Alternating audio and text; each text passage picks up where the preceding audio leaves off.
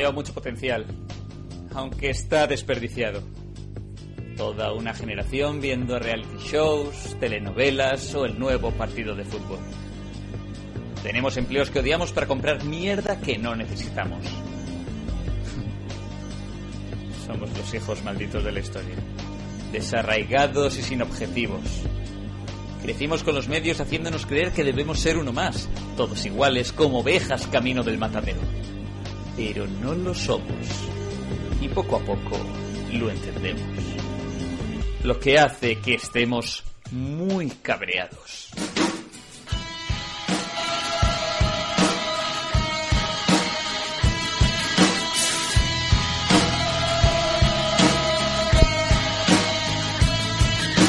La primera regla de Hello Freaky es escuchar Hello Freaky.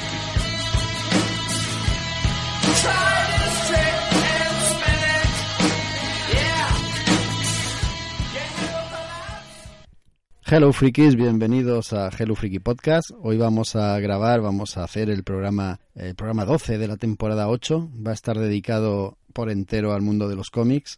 Vamos a hablar de enanos, vamos a hablar de niñas perdidas en el mundo de las hadas, vamos a hablar de editoriales muy interesantes que de momento no llegan aquí, vamos a hablar de doctoras eh, de lo oculto, vamos a hablar de noticias, vamos a hablar de muchísimas cosas, vamos a, traer la actualidad de, este arte secuencial, como decía aquel, aquí a Hello y para ello pues estoy dirigiendo y presentando el programa, yo soy Jaco, de momento soy el que se encarga de estas arduas tareas, pero no podría sacar adelante un programa como este si no tuviera conmigo ayudándome y salvándome el pescuezo a dos monstruos de esto del podcast como son, por ejemplo, Raúl Martín. ¿Qué tal, Raúl? Hola, Jaco. Hola, diletantes. Pues muy bien. Y bueno, como no se puede estar ajena a la actualidad, cabe decir que hoy lo que el programa este con un perfil tan de cómic va a realizar es una labor de bien social, porque con el frío que está asolando nuestro país, eh, qué mejor manera de combatir el frío que ponerse con un buen cómic, ¿no? A buen recaudo, así calentito en un rincón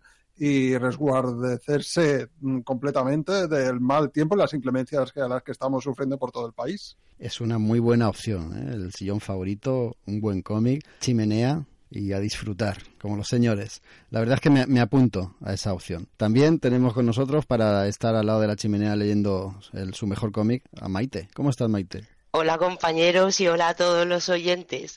Eh, casi como lo has planteado, casi me falta la copa y el puro para, para leer los cómics. Me veía ahí casi con bombín, con un monóculo y poniendo bote interesante. No, sí que es verdad, eh, leo mucho más en invierno, tanto cómics como libros. En verano parece que apetece más salir y yo hace ya muchos años que no puedo leer en la calle, no puedo leer en un bar donde haya ruido, ni música, ni nada. Así que atrincherarse en casa con la estufita puesta es una muy buena opción para, para coger un cómic o un libro y ponernos a leer. La pena es que eh, ahora con estas eh, ediciones Omnigol que sacan hay que tener un atril o unos buenos brazos, si no cuesta bastante. Yo tengo una muñequera de cuando me operaron la muñeca y, y, a veces me lo planteo, digo, ¿y si la saco del cajón y la utilizo?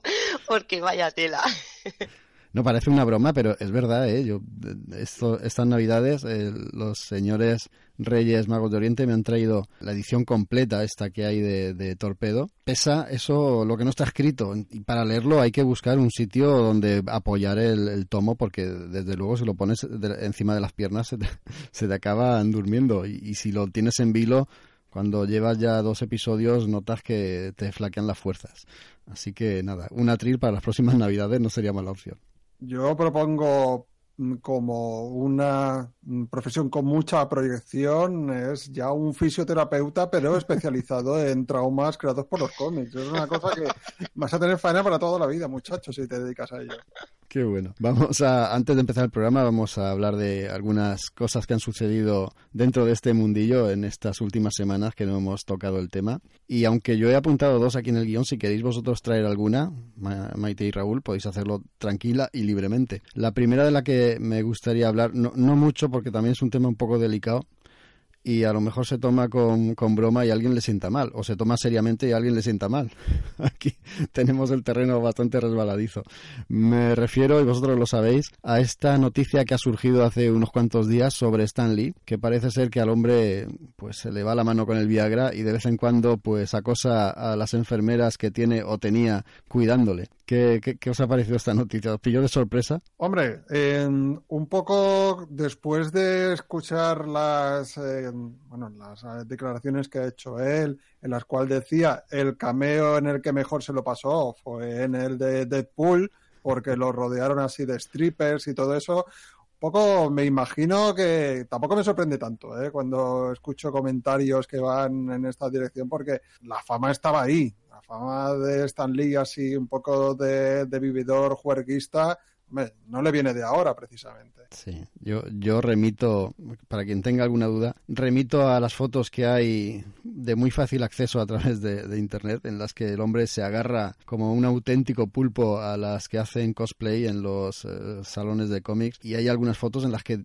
directamente se le puede ver babear, ¿no? Como, como agarra, como observa y cómo babea este hombre. Mm, estoy, como digo, bordeando el chiste. Tampoco eso es un, es un asunto con el que haya que frivolizar demasiado, pero vamos, que, que no sorprende a los que más o menos seguían la trayectoria de este hombre, que efectivamente, como tú has dicho, Raúl, tiene atisbos, ¿no? De que esto podía pasar y desgraciadamente, pues mira, parece que la edad para este hombre no es impedimento. Vamos a, continuar para no, no, quedarnos anclados con esta polémica que parece que está, está muy de moda, no está muy en boga, saltando de, de un sitio a otro, de la música al cine, del cómic, a todos los lados salpica por desgracia. Vamos a continuar con algo que no es polémica y ha saltado estos días, es eh, la compra que ha hecho Marvel de los derechos de Conan, por, por fin, iba a decir. Nuevamente vuelve el personaje, el bárbaro de Robert Bean Howard, a formar parte del elenco de los derechos que tiene Marvel atesorados. Y ya han anunciado que para el próximo año, no para este, empezarán a publicar nuevos cómics del Cimerio. Esto no sé si pilla sorpresa, da igual. Lo que sí sé es que las declaraciones de los herederos de los derechos de, explotación de las novelas de Robert Elvin Howard están que saltan de alegría, están contentísimos. ¿Por qué será?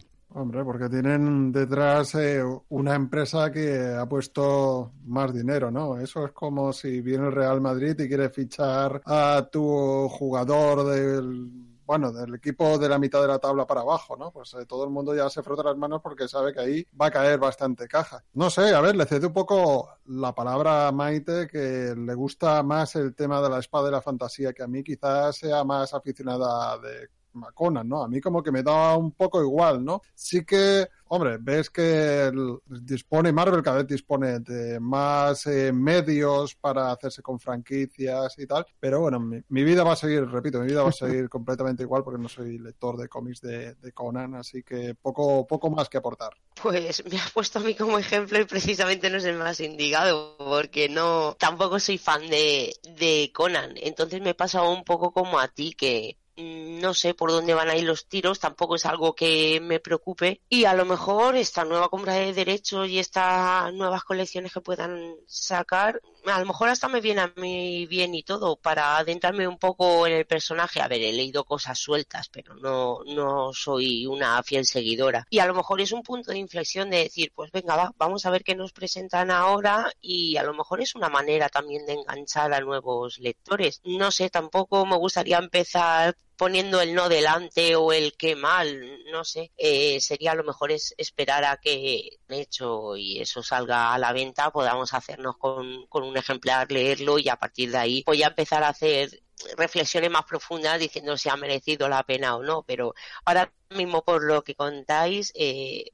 evidentemente que haya se mueva dinero, pues eso es bueno para todos. Hay que esperar a ver cuando salga ese primer número y ver las primeras impresiones. Lo, que está claro es que Marvel le está haciendo la puñetada a Dark Horse. ¿eh? Le quitó Star Wars, ahora le quita Conan. Esto dolerá menos que, Star Wars, desde luego, pero también abre, abre la puerta a, pensar que detrás de Marvel está Disney. No sé si ligados a los derechos de explotación en los cómics también estará el cinematográfico, pero ojalá sea así porque yo veo a Disney que no perdería la oportunidad de volver a hacer películas del bárbaro. A ver si es verdad y por lo menos volvemos a tener estrenarlo en cine, sea como sea. Sí, porque la última incursión de Momoa como Conan no fue mucho de mi agrado, precisamente. Vamos a pasar ya al programa propiamente dicho, ahora sí, y empezaremos a hablar de cómics en cuanto escuchemos la sintonía.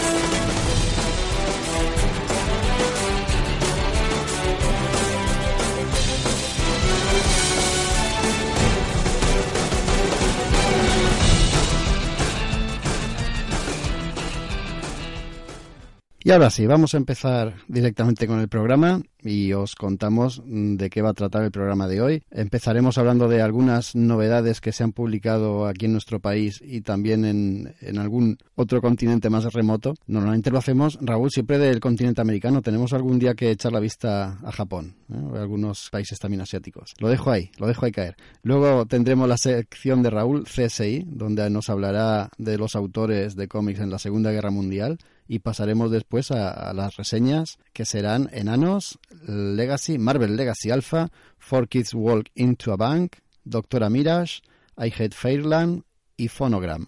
Este es el contenido que tenemos para hoy y vamos a empezar directamente ya con ellos. Y empezamos a hablar de novedades que hay aquí. Eh, por ejemplo, yo quería traer una que me hace mucha ilusión. Esto es eh, egocentrismo, lo sé, esto es un auto-homenaje. Es que a mí me gusta mucho Mr. Miracle, como le llamaban aquí, aunque ahora le llaman Mr. Milagro. Y empieza a publicarlo este mismo día que estamos grabando esto, que es el martes día 16. Pues es cuando ha salido el número uno en grapa, qué alegría me ha dado, el número uno de Mr. Milagro publicado por ECC. Una serie, una colección que creo que en Estados Unidos va por el número 7 o el 8, ahora Raúl me corregirá, y que está a cargo de uno de los equipos creativos pues más admirados del momento y más queridos y, que más premios cosechan en la actualidad, como son Tom King y Mitt Gerrats. Yo no me he podido leer ni un solo número, estaba esperando que se publicase aquí, sabía que, que ECC lo iba a hacer, más que nada, más que por el personaje y por los autores. No me esperaba que fuera en grapa, pero yo creo que mañana mismo o pasado me haré con este número. No puedo hablar de lo que hay dentro, pero yo estoy seguro de que Raúl sí que le ha echado un ojo. ¿Cómo está esto, Raúl? Sí, hombre, un ojo. Lo que pasa es que ahora entramos en el resbaladizo terreno de tirar de mi memoria, o sea, de fiarnos de mi memoria, lo cual no es demasiado recomendable. Pero sí, hombre, yo soy bastante fan de Tom King y entonces eh, tan pronto me enteré que tenías un tenía un proyecto así entre manos, un nuevo proyecto, pues, y que este era Mr. Miracle, pues eh, intenté hacerme con la lectura del mismo, ¿no? Ya ya de hecho me lo sugirió Mitch Gerards en el Salón del Cómic cuando estuve presente en su entrevista, porque sí que decía que tenía un proyecto que nadie se esperaba eh, cuál iba a ser, que iba a ser una sorpresa y tal y cual, y entonces ahí un poco ya dejaba entrecaer que, iba a ser algo sorprendente, ¿no? Que, iba a estar, iba a estar un poco que se iban a, alejar de, la zona en la que todos estábamos acostumbrados a, ver a Tom King y, y bueno, así fue, ¿no? Este Mr. Miracle, ¿no? Mr. Milagro, como, como lo han llamado aquí en ECC. Es una serie que yo creo que aquellos que les haya gustado el, digamos, el trabajo más célebre hasta la fecha, como podría ser quizás, eh, al menos en Marvel Division, pues eh, va, a encontrarse aquí un cómic que va por una dirección parecida, ¿no? En cuanto a hacer más orgánico y más creíble a los superhéroes. En este caso, eh, aprovechando que tiene al, al, ilustrador de Sheriff of Babylon, pues también le ha dado un toque en lo gráfico, en el aspecto del dibujo eh, también parecido, ¿no? Sobre todo con, con, esa cuadrícula de nueve viñetas, así que, que utilizó en Sheriff of Babylon, ¿no? En la miniserie de eh, Vertigo Comics. Entonces, eh, yo diría que es eso, es como algo así a un híbrido imposible entre Sheriff of Babylon y La Visión y con los elementos eh, que estamos acostumbrados a ver a Tom, King, a Tom King cuando se pone en una clave más eh, personal, ¿no? Dentro de, los registros que, que, él a veces nos está ofreciendo. Entonces, cabe decir que yo he hecho, me ha asomado un poco así furtivamente a lo que es esta serie y la he dejado con la intención de sana intención, diría yo, de leerme todos los números en su plenitud. Creo que van a ser una docena, si no recuerdo mal. Y esto, a consecuencia de que viene esta decisión, pues eh, lo pasé bastante mal leyendo The Vision número a número, por los cliffhangers que daba, por tener que esperar eh, un periodo de tiempo de un mes, mes y algo, de manera que, que aquí pues no, no voy a picar, ¿no? Ya como tú dices, sí que ya ha pasado su Ecuador en Estados Unidos, eh, pronto finalizará y ese será el momento en el cual yo me acerque, ¿no? Pero como esto es hablar de novedades, y tú lo has traído aquí como una novedad, mm, vaya por delante que tiene mi beneplácito y, y, y toda mi recomendación a aquel que se quiera empezar a leer este cómic porque, porque yo creo que no, no le va a defraudar, ¿no? Tom King es uno de los autores punteros del momento a nivel de guion y aquí lo vuelve a demostrar una vez más. Eso es un escritor que tiene mucho que ofrecer y tiene una visión muy particular con respecto a ciertos personajes cuando le dejan hacerlo. Pues eh, yo te convoco, Raúl, a que de aquí a un año, porque son 12 números, acaba de salir el primero, por lo tanto, dentro de un año, le hagamos la reseña aquí en el programa, si los dos seguimos vivos y coleando. ¿Te parece bien? Sí, perfecto, claro. Perfectísimo. Pues así quedamos. Yo me alegro ¿eh? de que hayas dicho que la serie es lo que se espera de ella, o sea que tiene calidad, así que yo sí que voy a sufrirlo mes a mes, pues dentro de, un año pues estaremos aquí los dos. Eh, más novedades esta vez, algunas que han salido en, Estados Unidos, han salido, creo que fue hace un mes, esta novedad. IDW se hizo con los derechos hace ya tiempo de Micronautas, Transformers, G.I. Joe, Ron, Caballero del Espacio, eh, al que le dedicamos un programa monográfico aquí en Hello Freaky, Álvaro y yo. Lo dimos todo ahí con, con los cómics Marvel de Rom, El Caballero del Espacio. Y decir que IDW anunció hace, yo creo que a mitad del año pasado, quizá un poquito antes, que iba a crear un universo compartido con todos estos personajes que no dejaban de ser juguetes de Hasbro. Los había metido ahí en cómics, pero todos iban a compartir el mismo universo. Empezaron, bueno, ya llevaban tiempo publicando Transformer, como todos sabéis, G.I. Joe, y empezaron a publicar Micronautas y ROM. Lo que pasa es que estas dos últimas colecciones parece ser que no han tenido la calidad suficiente como para cuajar entre el público. Ambas colecciones han sido cerradas, pero no, no han tirado la toalla. Los señores de IDW siguen apostando por estos personajes y lo que han hecho ha sido reunirlos a los dos, a Rom y a los micronautas, bajo un mismo título. Está a cargo de Christos Cage, que no deja de ser un grandísimo autor, y él va a ser el, responsable de llevar adelante esta colección, que no es serie limitada, es, es colección, me imagino que será serie limitada dependiendo de las ventas que tenga, en la que mezclan pues eh, estos dos, bueno, un grupo de personajes, ya este personaje, en el que el varón Carza, creo que se llamaba, el malo de los micronautas, eh, decide atacar a toda la realidad, se alía con los enemigos eh, de toda la vida de Rom y eso lleva a que tanto micronautas como Rom pues a su vez se alíen para enfrentarse a estos. las críticas que están llegando de este primer número que ha salido, de Rom y los micronautas, no están siendo malas, aunque por desgracia van en sintonía con las otras series, ¿no? con las que llevaban a los personajes de manera mm, particular, ¿no? De, manera única. Que no dejaban de ser eh, series eh, que tenían cierta calidad, pero no destacaban en exceso de la media. Y por eso no terminaron de, cuajar en el público, no tenían ese plus para, enganchar dentro de, de, la gran cantidad de oferta que hay, sobre todo allí en Estados Unidos. Además, tenían una cosa que jugaba en su contra.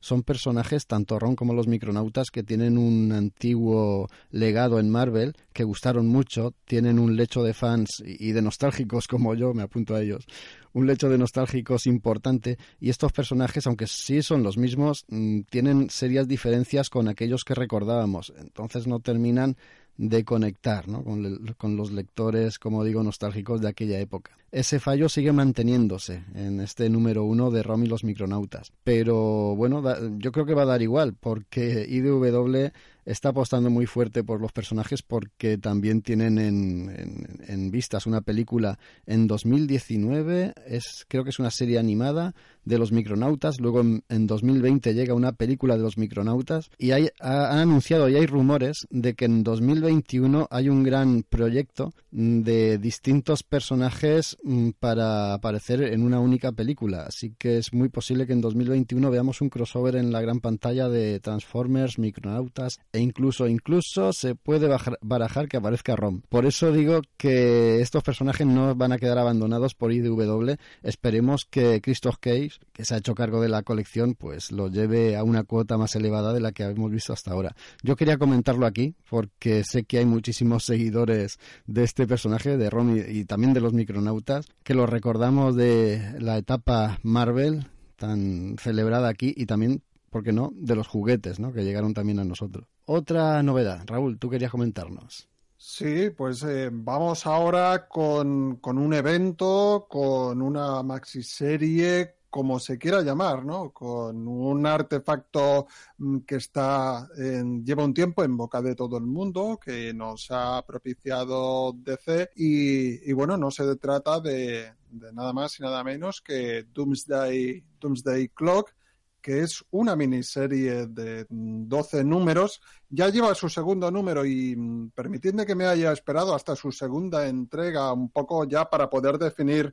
mi criterio, para poder eh, ser, aseverar un poco más ¿no? el, camino que va a llevar la, la, colección. Y valga decir que sí, que, que me ha parecido mm, que ha valido la pena esperarse hasta un segundo número porque el primer número pues, quizá, quizá era eso, quizá no era más una presentación que, no una declaración de por dónde va a ir. ¿no? Estamos hablando de ese importante evento para DC, ¿no? esa cristalización de aquello que se vio en Rebirth, ¿no? que, que se intuía, se dejaba ver que eh, íbamos a tener al Doctor Manhattan en el universo DC común.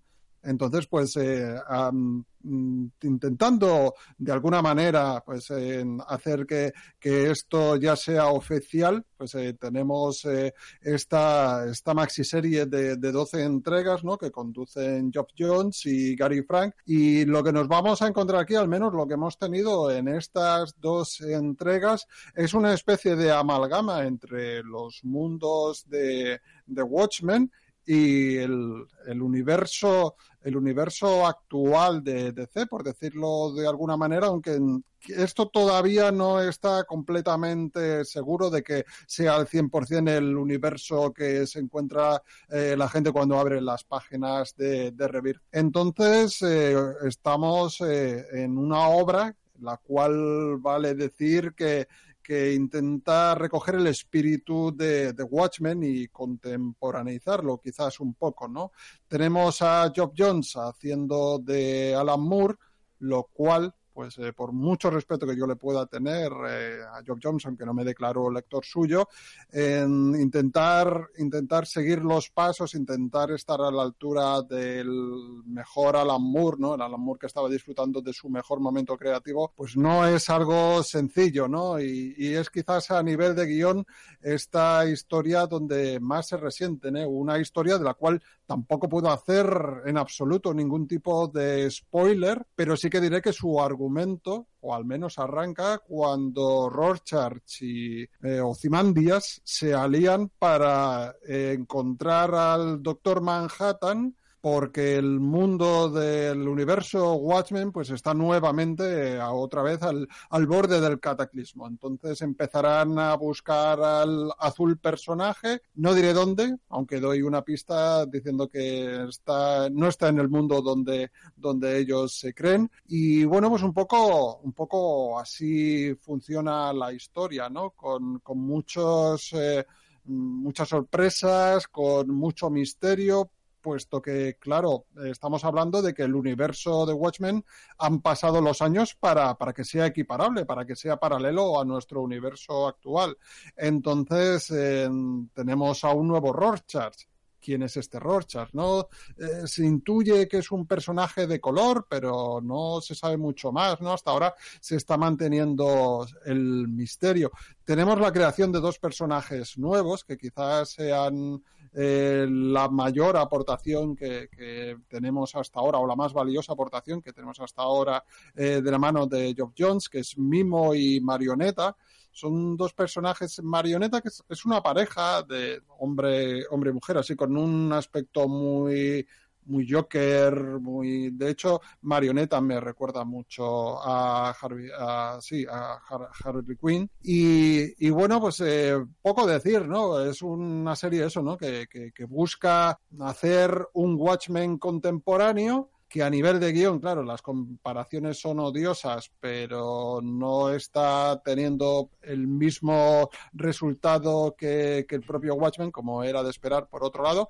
Sin embargo, en este segundo número parece que Job Jones ya ha hecho cosas eh, que sí que se le dan bien, eh, más allá de imitar a Alan Moore, parece que aquí un poco eh, ha empezado ya a coger su corriente, vemos eh, escenas muy bien coreografiadas, eh, una narrativa también que, que, nos despierta momentos de humor, que creo que es lo que mejor va a funcionar de esta serie, ¿no? Cuando consiga separarse un poco de la estela de Watchmen y adquiera su propia voz y por otro lado, por lo que es recomendable, al menos hasta día de hoy, este proyecto es por el fantástico dibujo de Gary Frank, ¿no?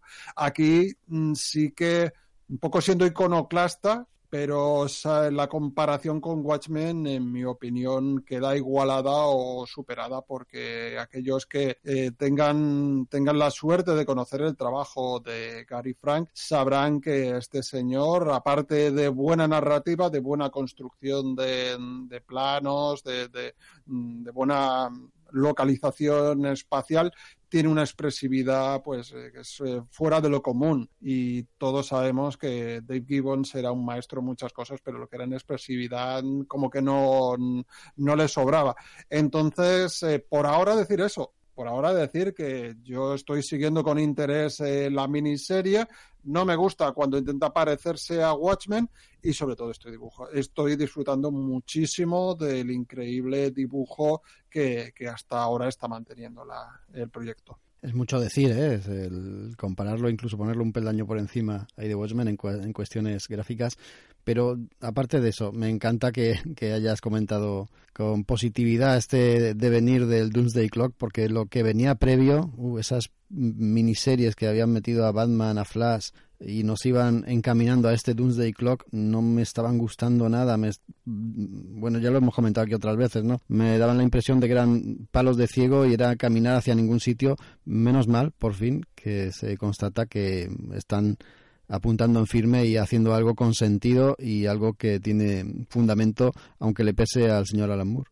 Sí, efectivamente. Job Jones eh, también lo demostró en, cuando recreó el origen de Batman en aquellas miniseries de, de Earth One y tal, ¿no? Cuando se pone y quiere ser solemne y quiere, quiere hacer un cómic bien construido, lo consigue.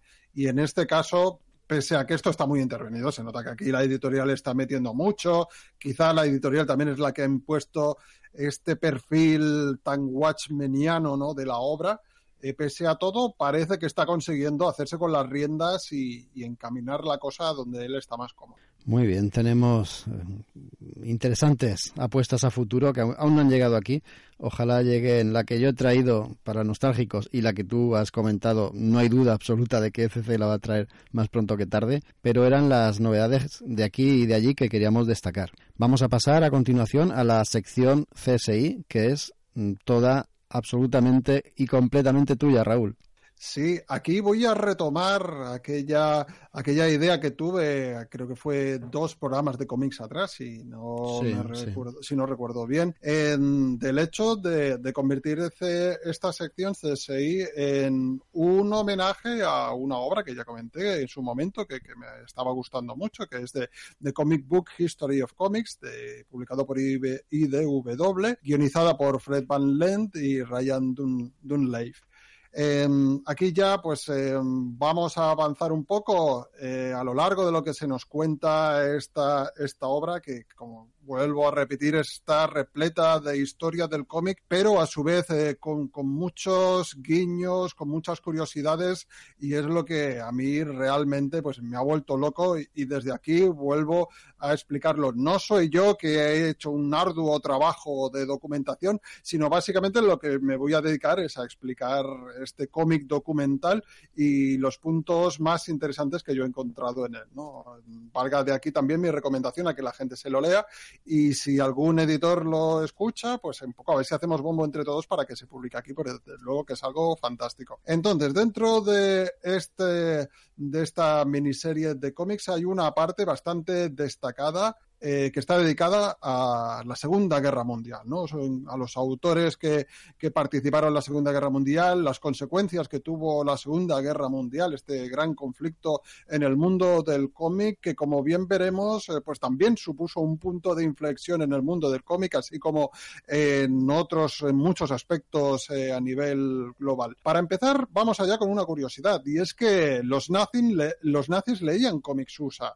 Esto se prueba el hecho de que hubo periódicos eh, nazis que, que atacaban directamente cuando empezó la corriente del cómic americano de poner a los nazis eh, como, como malos, antes incluso de haber empezado la Segunda Guerra Mundial o de haberse incluido eh, Estados Unidos en la Guerra Mundial, pues ya hubo ataques de, periódicos nazis contra Superman y eso es porque los leían, se vendían en, en Alemania y bueno, pues la gente, el público alemán pues disfrutaba de cómics USA.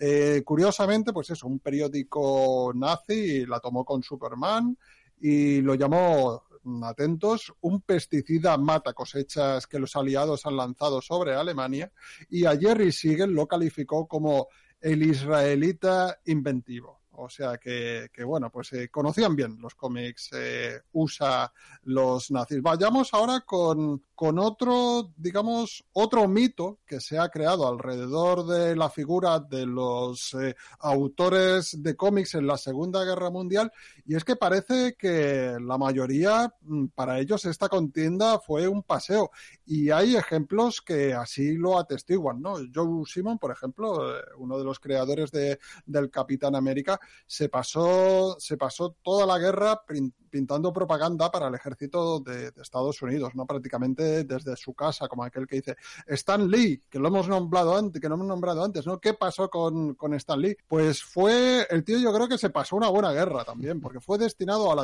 a la división cinematográfica y allí sirvió, digamos, eh, que, que, estaba haciendo pues eh, guiones y cortos panfletos para el ejército de Estados Unidos, acompañados, acompañados, no os lo perdáis, por el director Frank, Frank Capra o el, el, caricaturista Charles Adams de la familia Adams. O sea que el tío estaba en buenas compañías, ¿no? Y bueno, uno de, de los trabajos de Stan Lee que, que se recuerdan es eh, un panfleto que escribió advirtiendo a los soldados de, de los riesgos de contraer enfermedades venéreas. Eh, a esto se dedicaba Stan Lee durante la Segunda Guerra Mundial.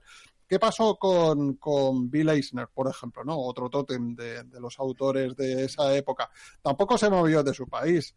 Eh, acabó como director creativo de la revista del ejército Army Motors y este sí que sí que tuvo un papel bastante importante dentro de lo que es la parafernalia del ejército porque eh, lo pusieron a diseñar ordenanzas. Entonces uh, aplicaba sus técnicas de, del cómic en manuales y hacía que muchos soldados americanos entendiesen de una manera clara y sencilla eh, yo que sé, el funcionamiento de un tanque, de una ametralladora, etcétera, etcétera. Fue, fue bastante importante y fue bastante reconocido eh, el trabajo que hizo, la labor que desarrolló en, en, un aspecto tan aparentemente poco, poco alejado, ¿no? Poco importante.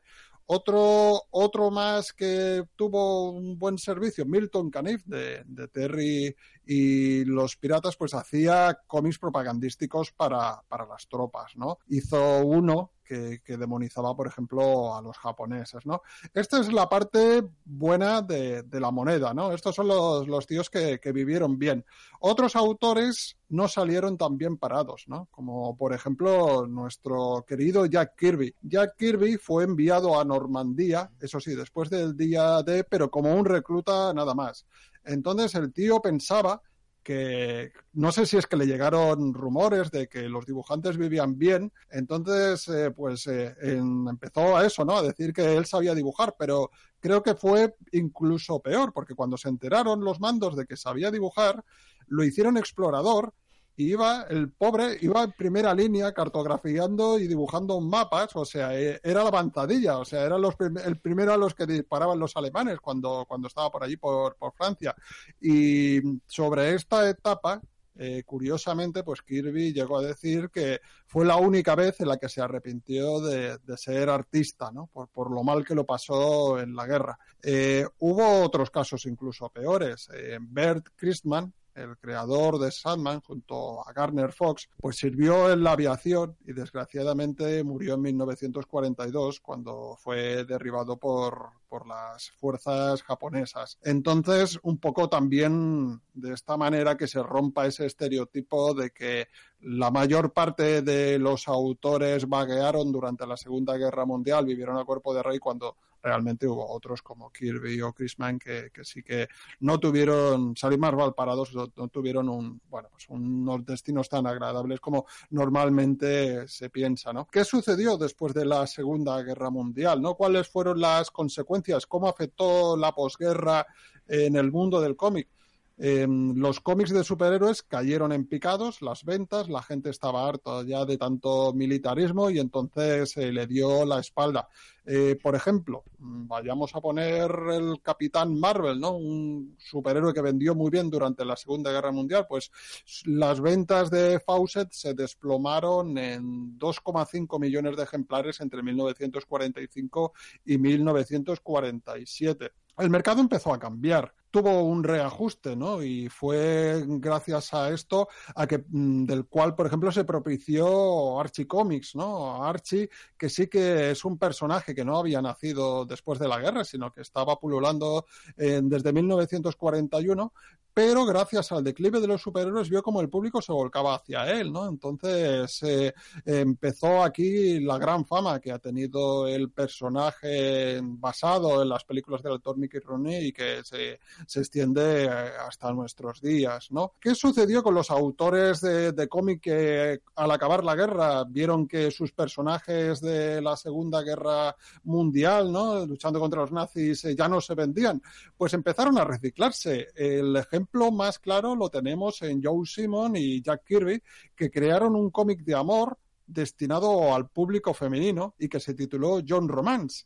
Este, este, este cómic eh, pues funcionó, funcionó realmente bien, ¿no? La colección llegó a vender eh, un millón de copias en su número uno, pero bueno, la anécdota más graciosa es que, curiosamente, la colección tenía una sección de consultas sentimentales, pero como no había presupuesto para contratar a una redactora femenina, eran los propios Jack Kirby y, Joe Simon los que respondían al público femenino. O sea imaginaros estos dos señores, Kirby con su puro, un señor bastante de aquella manera, pues respondiendo y haciéndose pasar por una redactora femenina. Algo, algo que realmente increíble, ¿no? Y es que, otra cosa no, pero los los autores de cómics siempre, siempre han sabido adaptarse a los tiempos y, buscar la manera de, sobrevivir a fuerza de ingenio, ¿no? Entonces, mm, cabe decir que eso, ¿no? Que supuso el declive del género eh, bélico, de los superhéroes, pero no por ello el mundo del cómic eh, decayó. Estamos hablando de una época que, bueno, ya quisiéramos hoy en día a nivel de cifras, ¿no? Así que este cómic también te lanza algunos datos y son bastante, bastante bestias. Este, permitidme que los lea para que queden, queden claros que, un poco los niveles que teníamos eh, a mitad del siglo XX en Estados Unidos a nivel de, cómics. Eh, estudios indican que en 1947, atentos, el 95% de los niños y el 91% de las niñas entre 6 y 11 años eran lectores habituales de cómics. Una cifra que es una pasada. En adolescentes, no os lo perdáis, el porcentaje era del 81% y el 41% de los hombres entre 18 y 30 años todavía leían cómics. En las mujeres era un poco inferior, era el 28%. En definitiva, en 1947 una, ojo, ¿eh? una de cada tres publicaciones periódicas que se vendían en Estados Unidos era un cómic. Y se, se, estima que se publicaban unos, ciento, unos ciento, 180 millones de ejemplares al año. ¿Cómo se os queda el cuerpo en comparación a las ventas que tenemos ahora y el seguimiento que tiene el género? Pues que es, es una brutalidad lo que acabas de decir. Eh, ya le gustaría más de uno tener a día de hoy esas cifras. A mí, lo que a mí me ha sorprendido, bueno, eh, enhorabuena Raúl, porque es que a mí esta sección es, es, mi favorita, es que me encanta. Eh, que me ha sorprendido mucho la cantidad de, de jóvenes, bueno, de niños, porque realmente con esa edad que, que leen cómics y el número es muy alto, el que, el que continúa de, de adulto. En mi círculo cercano es que un par de personas son los que leen cómics y el resto ya no es que no lean cómics, es que no leen absolutamente nada y eso es muy triste, pero muy triste. Sí, sí, sí. Bueno, yo creo que, que esta última parte va a ser muy útil como preámbulo a lo que viene después, porque en la siguiente sección hablaré del tema de la seducción del inocente, todo el Comic Codes Authority, y se entenderá bien cuando sepamos estas cifras, ¿no? Veamos lo influyente que era el cómic dentro de los lectores de, bueno, de, bueno, de edades ya, ya no tempranas, sino muy, muy, muy, muy tempranas. Y claro, lo importante que era entre, por decirlo así, ¿no? una sociedad como la de Estados Unidos tener controlado el género del cómic. Eh, eso es a lo, a lo que yo iba. La influencia en los niños que tenía el cómic era total y prácticamente absoluta. O sea, el, 90 y poco por ciento. Eso, es prácticamente todos los niños que tenían la capacidad o el conocimiento para poder leer, leían cómics. Entonces, a, la, a, la, gente que, maneja los hilos está claro que eso no se les escapa y saben que esa influencia, vamos, el, dominio y el control que necesitan tener sobre, sobre ese producto que era el cómic mm, era imperioso, vamos, no podían dejarlo pasar. Es que, bueno, de hecho hay gente que confiesa que los cómics fueron su forma de educarlo y su compañía, porque claro, la sociedad posguerra era una sociedad sin hombres, donde las mujeres tenían que trabajar y, estamos hablando de una generación de niños que, se educó, que se crió prácticamente sin figuras paternas y que como única vía de escape pues tenían los cómics y tenían la imaginación que, los cómics le, les procedían. Una sección, lo ha dicho Maite, yo me sumo a lo que ella ha comentado, interesantísima para aprender, para seccionar de cada uno de los programas, todos los CSI, hacer ahí un compendio. Seguramente lo haremos en alguna ocasión y robándote los derechos, Raúl, pues los sacaremos en DVD o en Blu-ray o como sea. Nada, nada. Vuelvo a repetir que yo no me he preparado nada, simplemente me he leído un cómic, he tomado cuatro notas y os lo he explicado aquí. La verdadera el verdadero mérito es, este, es esta miniserie de Comic Book History of Comics de, de, repito, que es una pasada. A mí me está encantando. Tomamos nota, pero está mejor que lo cuentes tú. Me gusta mucho más. Vamos a pasar a las reseñas del programa, a este montón de cómics interesantísimos que tenemos para comentaros, para traeros, para recomendaros hoy. Y antes de que empieces tú, Maite, a hablarnos de, de los enanos, vamos a, a, hablar muy por encima de un cómic que te has leído últimamente que yo traje hace unas cuantas semanas y creo que tú vas a corroborar las buenas sensaciones que a mí me produjo, ¿verdad? Me refiero a Ar de Cuba. Madre mía, me quedé con la boca abierta. Además, me lo dejaste tú, me dijiste, tienes que leértelo y gracias por la recomendación porque eh, iba completamente a ciega con él. Me dijiste léetelo, pues yo sí que había escuchado tu reseña, pero no, no era un cómic que yo tuviera pendiente de, de esta lista. Maravilloso. O sea, tanto a nivel de guion, para quitarse el sombrero, porque es que no, no, tiene, no tiene este nombre, es que lo que digo me dejó con la boca abierta. Eh, no sabía por dónde iba, como digo, y de una me meto en la aventura y vemos como Errol Flynn junto a su a su fotógrafo van a Cuba porque lo que pretenden es, es quieren entrevistarse con, con Fidel Castro para así sacar un dinerito porque Errol Flynn no estaba pasando por sus mejores momentos económicos y conforme llegan a Cuba pues los diferentes bandos que hay allí de un apuro en plan ya que vas a ya que vas a ver a Fidel dile esto de mi parte ya que vas a ver a Fidel, dile esto otro. Y claro, y él se está viendo en la tesitura de que va a ser una entrevista algo algo entre él y Errol Flynn muy todo muy muy discreto y resulta que, que toda la isla lo sabe y además lo mete en más de un apuro tanto a él como al como al cámara es que no sé o sea la reseña que hiciste ahora la entiendo después de haber leído el cómic recomendarlo, recomendarlo otra vez más, porque el, dibujo, es que, o sea, si os he hablado de la historia, el dibujo es, es maravilloso. Eh, está hecho con, con acuarelas y pero con lápices, con lápices de colores. Y da, el dibujo queda muy fino, es, tiene todo un, colores muy de colores, sobre todo cuando estamos en Cuba, lo que son las casas con colores brillantes, la ropa, pero en ningún momento es estridente. Eh, es que no sé, es que tenéis que leerlo porque eh, cualquier cosa que, diga eh, no se va a poder entender hasta, hasta que no veáis el dibujo, porque lo ves y dices, qué bonito, pero es que qué bonito suena muy feo, muy poco con lo que realmente podemos apreciar de que es una maravilla, tanto en la parte de guion como en la parte artística y una recomendación y gracias por, por hacerla, Jaco. Pues me alegro mucho que te haya gustado, es, es verdad, el cómic es muy bonito, es muy luminoso, tiene mucho color Además es que eh, es histórico, pero que eso no sea impedimento para atreverse con el cómic, porque sería sería una pena que la palabra histórico echase para atrás a algún posible lector. Tiene un montón de aventura, tiene mucho humor, es un cachondeo total y además se, se, aprende, se aprende porque es la época del final de la Revolución cubana, cuando ya se instaura en el poder Fidel Castro, pero bueno, nosotros vivimos los días anteriores a que eso suceda y todo contado pues con, con mucha gracia, con mucho talento y joder, es que, lo que estás diciendo es verdad, ¿no? Agustín Ferrer Casas hace un trabajo impresionante con los lápices, con las acuarelas y con los guiones. Parece que estés viendo ahí una película de las del Hollywood clásico. Es, es muy bueno, muy muy recomendable y como digo, me alegro que te haya te haya gustado también. Sabía que te iba a gustar, no tenía absolutamente ninguna duda.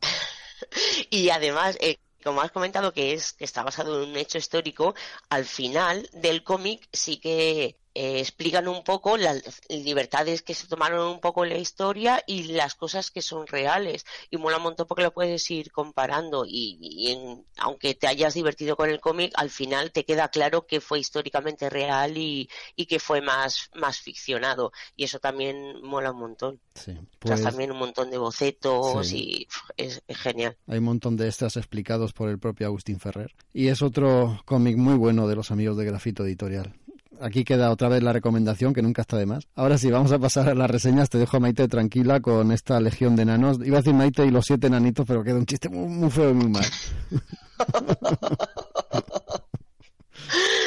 Venga, vale, me has hecho gracia. vale, entonces no lo, no lo edito, entonces. déjalo, déjalo. Eh, antes de empezar a hablar de, de estos enanos, eh, muchas veces os he comentado que cuando iba a lo mejor a algún salón del cómic o algo, eh, lo bien que me lo paso en, las colas esperando a, la firma de los autores. Porque es que sé que parece raro estar una hora y media de plantón en una cola, pero es que es, es verdad, es que me encanta, me lo paso súper bien. Y estaba en las jornadas comiqueras de Madrid, que fueron en noviembre, que fueron en la FNAP, estaba en la cola de la firma de Kiko Duarte, Jan Lukistin y por y Bordier, que son los que los autores que trabajan entre otras cosas, sobre todo en los cómics de elfos, que yo sabéis que soy muy fan. Y estando en la cola, pues conocí a un oyente de Hello Freaky que estaba detrás de mí, que se llama Juan Carlos, que es un chaval majísimo con el que me lo pasé súper bien. Bueno, y la verdad es que con el resto de personas que habían en la cola también. Es que es que es genial poder hablarte, estar hablando dos, tres horas de cómics y que nadie es de arte. Y Juan Carlos me dijo, si te gustan elfos, tienes que leerte enanos, vidas y otro montonazo más, ¿vale? Pero he empezado por uno y poco a poco iré, iré bajando la lista de pendientes. Y, eso es lo que os traigo hoy, el primer volumen de, enanos, que lo podríamos considerar así como una especie de un spin-off de, un spin-off de, de, los elfos. Porque cuando Jan Lucas y Nicolas Jarry crearon el proyecto y hicieron el, el mundo de Arran, pues hicieron un lugar completamente nuevo donde varias razas de elfos, todos muy diferentes entre ellos, viven en lugares diferentes, eh, tienen sus aventuras y al final acaban entrelazando sus caminos. Pues los artistas de la obra, tanto dibujantes como guionistas, porque son unos cuantos, porque cada elfo tiene su equipo creativo, eh, no solo se dedicaron a crear personajes y a contarnos sus hazañas, además fueron ampliando este mundo, aportando un montón de datos, eh, dándole personalidad y crearon un lugar muy rico en detalles, en el que podemos ver a los diferentes seres que viven allí, las culturas, tradiciones, la fauna de, de cada lugar.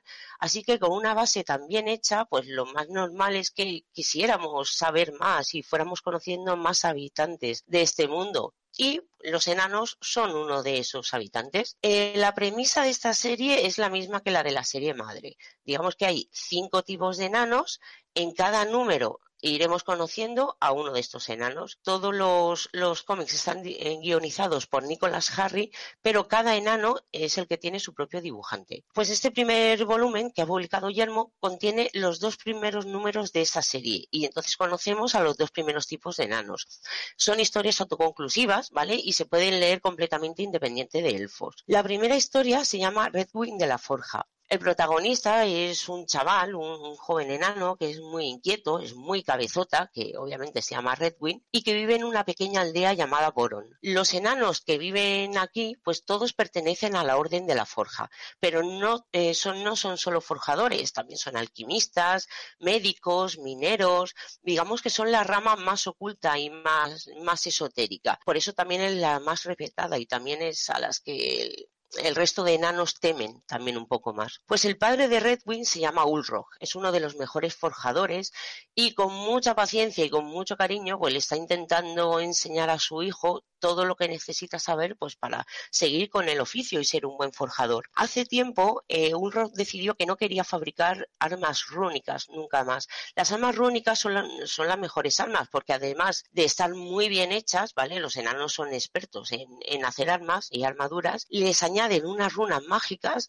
que le, dan, digamos, otras habilidades, o le dan más fuerza o hacen más daño, según la runa que ponga el, forjador. Y Ulrock decidió un día eso, que no quería fabricarlas. Yo sé por qué, pero claro, no lo voy a decir y tampoco quiere enseñarle a su hijo a hacerlas. ¿Qué es lo que pasa? Pues Urro tiene que ganarse la vida. ¿Y qué es lo que hace? Pues hace azadas, hace picos, hace utensilios para el campo y entonces en la, en la aldea lo acusan de, de ser un cobarde y de, y de, ser un traidor. Bedwin pues avergüenza un montón de su padre, así que un día pues decide abandonarlo y se va a buscar a su tío, que se llama Venerable de la Orden, que él es el que le enseñará a combatir, le enseñará a forjar eh, las armas únicas y así pues va a ayudar a su sobrino a cumplir su sueño, que lo que quiere es convertirse en señor de las runas y maestro de la forja. Así digamos ser el enano más temido, más poderoso y más respetado de todos y que nadie en el pueblo vuelva a llamarlos cobardes. Pues durante el entrenamiento pues Redwing toma decisiones que van a traer consecuencias eh, bastante graves y con el paso del tiempo se dará cuenta que el oro y la fama no valen para nada cuando realmente has perdido tus valores y tu honor por el camino. En cuanto al guion de este primer número, pues Jarry hace una presentación muy buena de esta nueva saga, porque es una historia que va más allá de, alcanzar un objetivo en la vida. Tiene una moraleja, es una lectura profunda, tiene contenido ¿eh? y además bastante. Los personajes están bien construidos, están muy bien desarrollados nos cuentan su pasado y cómo han ido evolucionando durante su vida y cómo han llegado en el momento en el que está ocurriendo la historia. En el apartado gráfico, pues Pierre Denis Gux, eh, me encanta este hombre, eh, no lo conocía y a partir de ahora voy a ser uno de los que voy a apuntar para, para tenerlo localizado y ver sus próximos trabajos porque realiza un trabajo espectacular.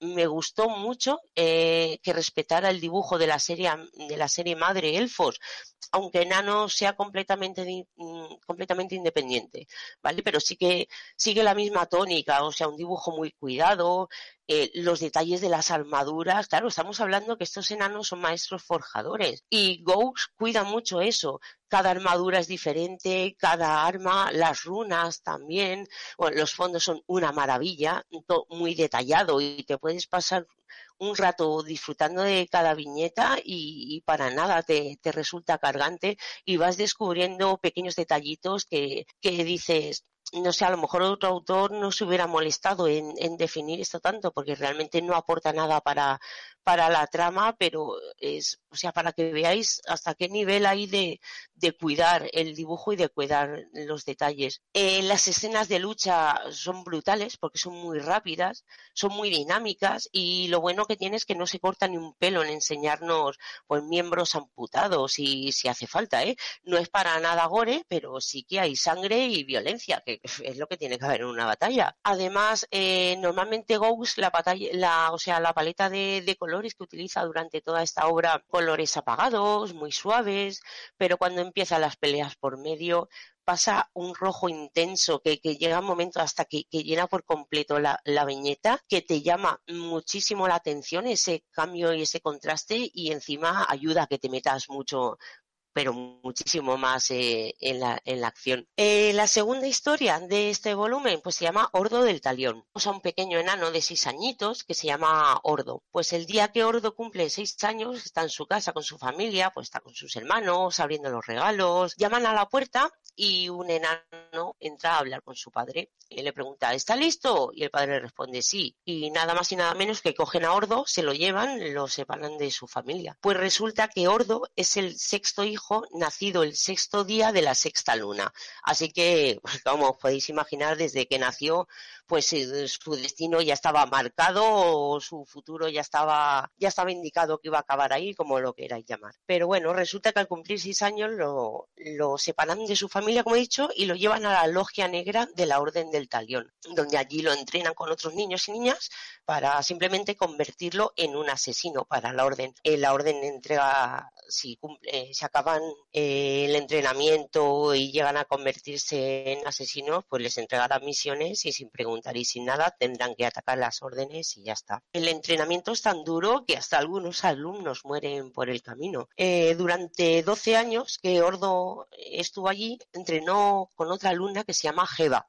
Digamos que era su compañera de fatiga pues compartieron penurias, dolor, sufrimiento y bueno, y lo bueno es que ambos sobrevivieron al entrenamiento. Su, su formación en la orden, pues sus caminos se separaron, cada uno se fue con su respectivo maestro y no supieron nada el uno del otro hasta que 18 años más tarde Ordo recibe una nueva misión que viene de la logia y esa misión consiste en que tiene que asesinar a Jeva porque ha sido acusada de traición a la orden. Eh, ante esa tesitura, pues a Ordo se le ocurre un plan y crea una idea completamente nueva, o sea, nueva, eh, tiene otro objetivo en mente y es una idea tan seria y tan gorda que como logre llevarla a cabo, pues podría poner en peligro a las cuatro grandes órdenes. Y voy a apuntar, el resto ya lo tenéis que, descubrir vosotros. Bueno, en Jarry repite como guionista en esta segunda historia y nos presenta los enanos de la Orden del Talión, que son comerciantes, son mercaderes, banqueros, prestamistas, se les da muy bien hacer dinero, ¿vale? son, son enanos ricos. Y aunque a priori el argumento de la historia ya nos suene, el niño que desde que nace está destinado a hacer algo, eh, nos ofrece una historia donde hay algo más, ¿vale? Hay conspiraciones, dobles juegos y que le dan un, puntito interesante y diferente a, a esta obra. Pues de Stephen Creti, que nos ofrece un trabajo no tan detallado como el de su compañero Ghost, pero, pero correcto. Los personajes encajan bien en la historia, aunque sí que los rasgos físicos tipo de los enanos eh, no los veo tan cuidados como los de Ghost.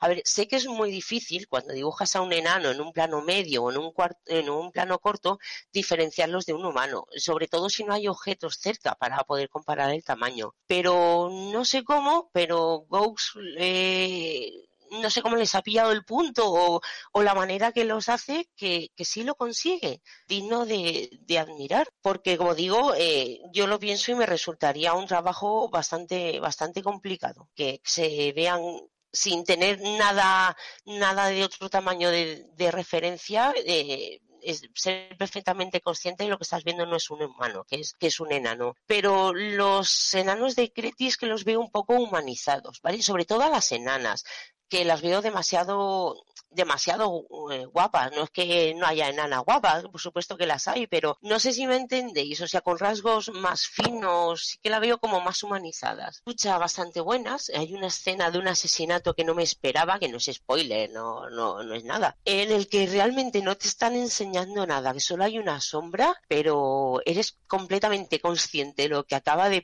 de, pasar en esa viñeta y me dejó con, con la boca abierta poco más que añadir sobre deciros que tiene 120 páginas, cuesta 25 euros y sí, quiero hablar de, los extras, ¿vale? Al final tiene un cuaderno donde podemos ver una breve explicación de los cinco tipos de nano que existen, las órdenes, a qué se dedican cada una, hay un montón de bocetos de lugares, de armaduras, de... No, es que hasta eh, los, las jerarquías en, las batallas y, eso ayuda un montón a comprenderlo, este mundo que nos que es nuevo y que, y que nos están presentando. Y de paso también eh, podemos ver un, un, echar un vistacillo al resto de enanos que aquí no conocemos, porque en Francia sí van por el número 9, pero nosotros solo nos acaban de presentar los dos primeros, pero bueno, gracias a estos bocetos sí que puedes cotillar un poco y hacerte una idea de, de lo que está por venir.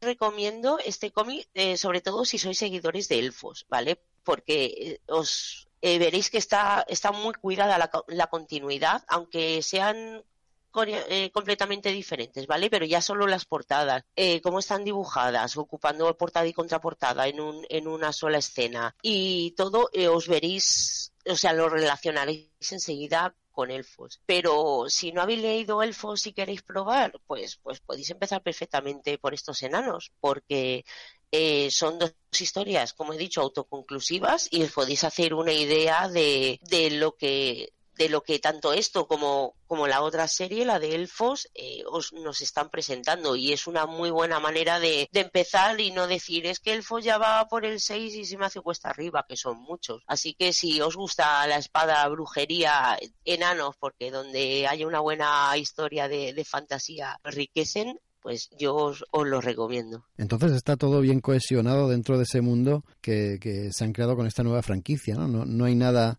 que te chirríe, ni que te despiste, ni que te saque de ese mundo que ya ha sido creado a través de todos esos eh, tomos que han salido ya previos de elfos. Está todo bien. Por eso, Sí, sí, eso, eh, por eso he dicho que, que, me encanta que hayan respetado todo, porque como he dicho, Elfos es, es un, un universo, un mundo tan que tiene tanto y tan bien hecho es que es que han cuidado todos los detalles y eso lo están respetando y además están jugando a, su favor. Pueden mirar la tónica que llevaba Elfos y la, y la están aprovechando en enanos y Elfos viven en sus lugares de Elfos, en sus islas y tal, y los enanos viven en otro lado. Entonces la manera en que nos presentan tanto a los personajes como el, como el mundo y los lugares donde viven los enanos, que son por supuesto diferentes donde que los elfos, las logias como las están presentando, los cómo presentan presentan a cada raza, de tanto enano como elfo. Está todo muy coleccionado y eso es una maravilla. Por eso yo disfruté un montón elfos y enano sigue la misma tónica y con solo un primer volumen, que son dos numeritos, yo voy a continuar leyéndolo. Pues es, está muy bien, ¿no? Este, este mundo medieval que están creando.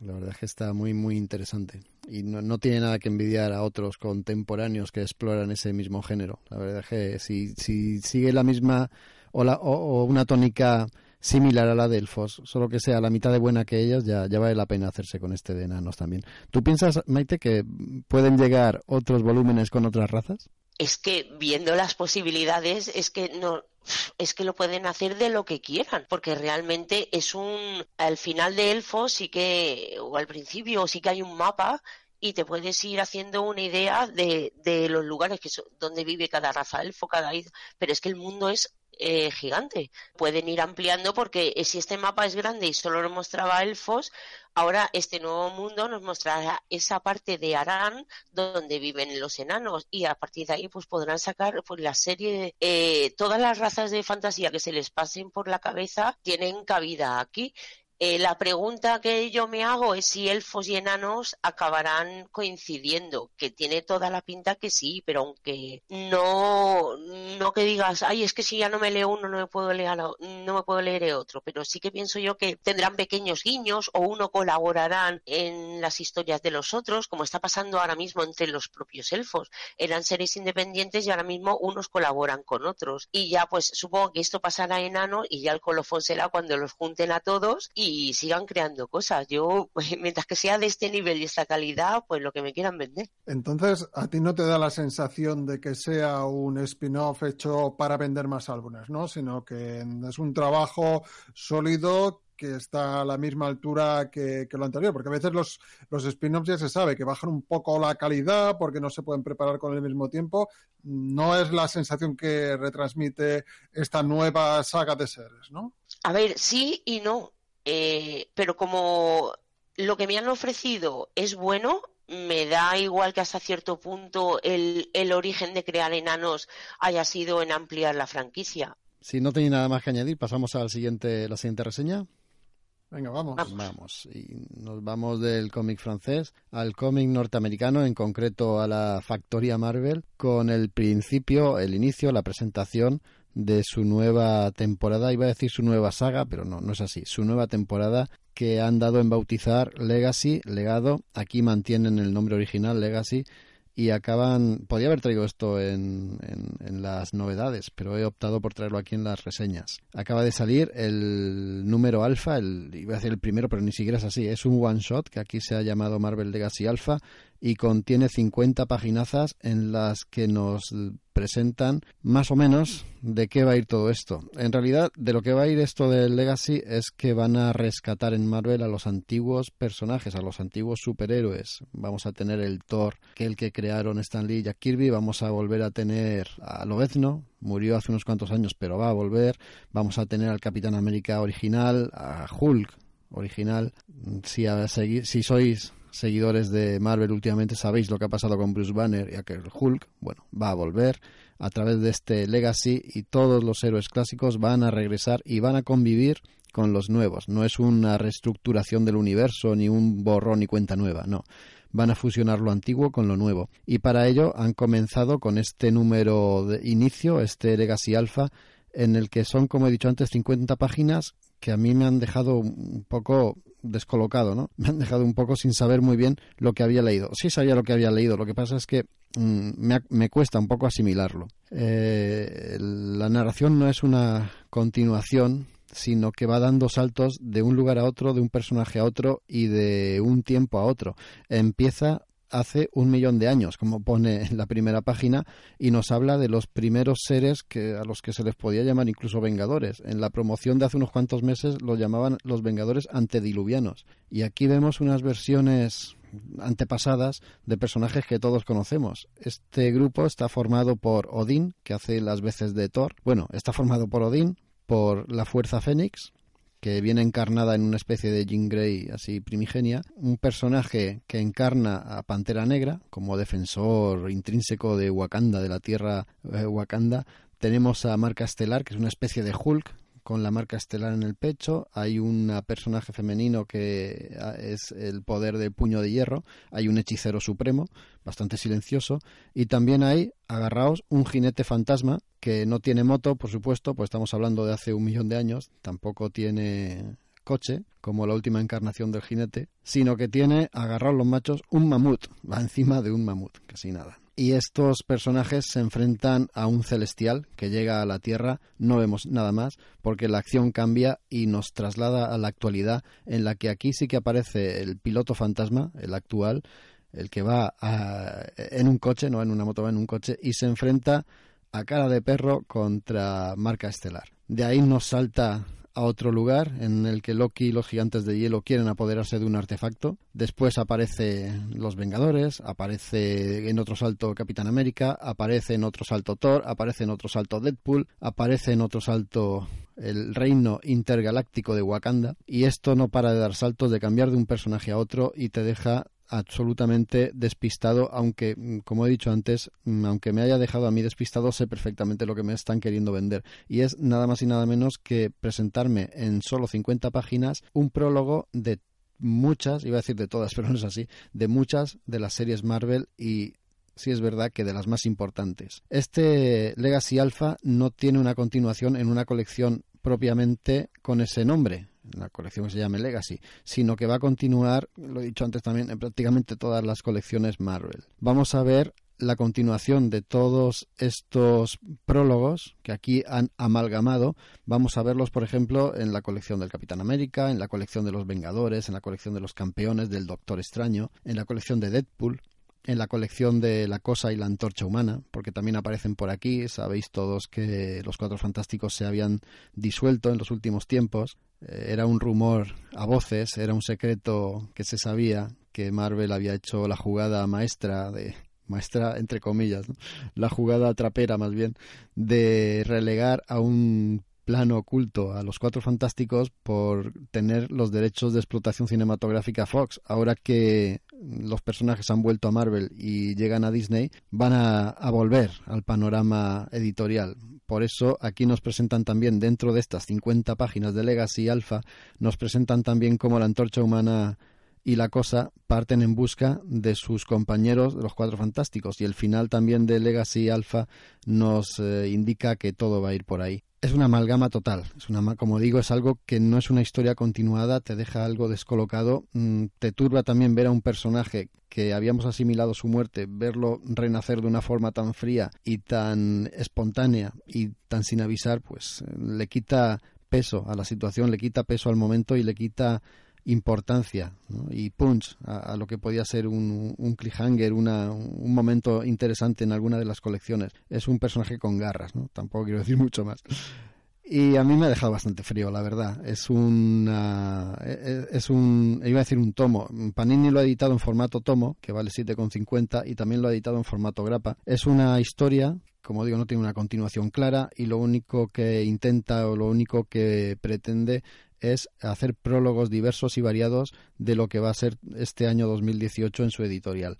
Muchos cambios que al final no son ninguno porque en realidad lo que hacen es volver a los orígenes con esos personajes clásicos, mezclarlos con los nuevos y yo no sé qué cómo va a acabar todo esto porque no, no sé si tiene buena pinta, me imagino que dependerá también de los autores que cojan cada uno la serie, pero ya tanto mezclote y tanto berenjenal aquí entremezclado no me da a mí un, o no me vaticina un final del todo esperanzador. Ojalá me equivoque y hablemos de la próxima saga en Marvel o de los próximos eh, tiempos en Marvel que levantan el vuelo, remontan el vuelo y, sí ofrecen un producto de calidad. Pero vamos, hay tal algarabía y tal mezclote en la actualidad y se destila a través de este número alfa que a mí me ha dejado, como he dicho antes, realmente descolocado. No sé muy bien por dónde tirar y no sé muy bien qué colección seguir, porque si tengo que atenerme a lo que me muestran en este número, me tendría que comprar 40 colecciones, desde ese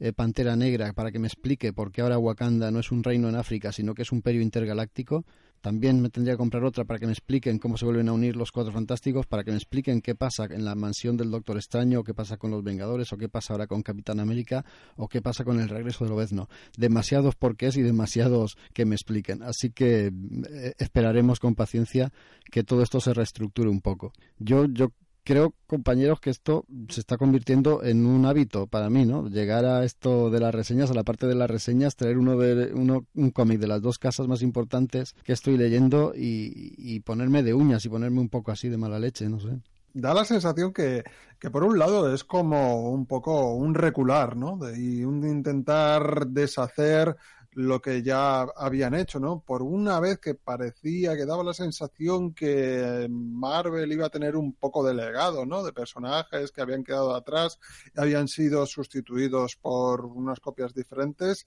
Aquí un poco, con la excusa de que de que van a coexistir los dos personajes, en realidad me parece que, ha sido un retroceso.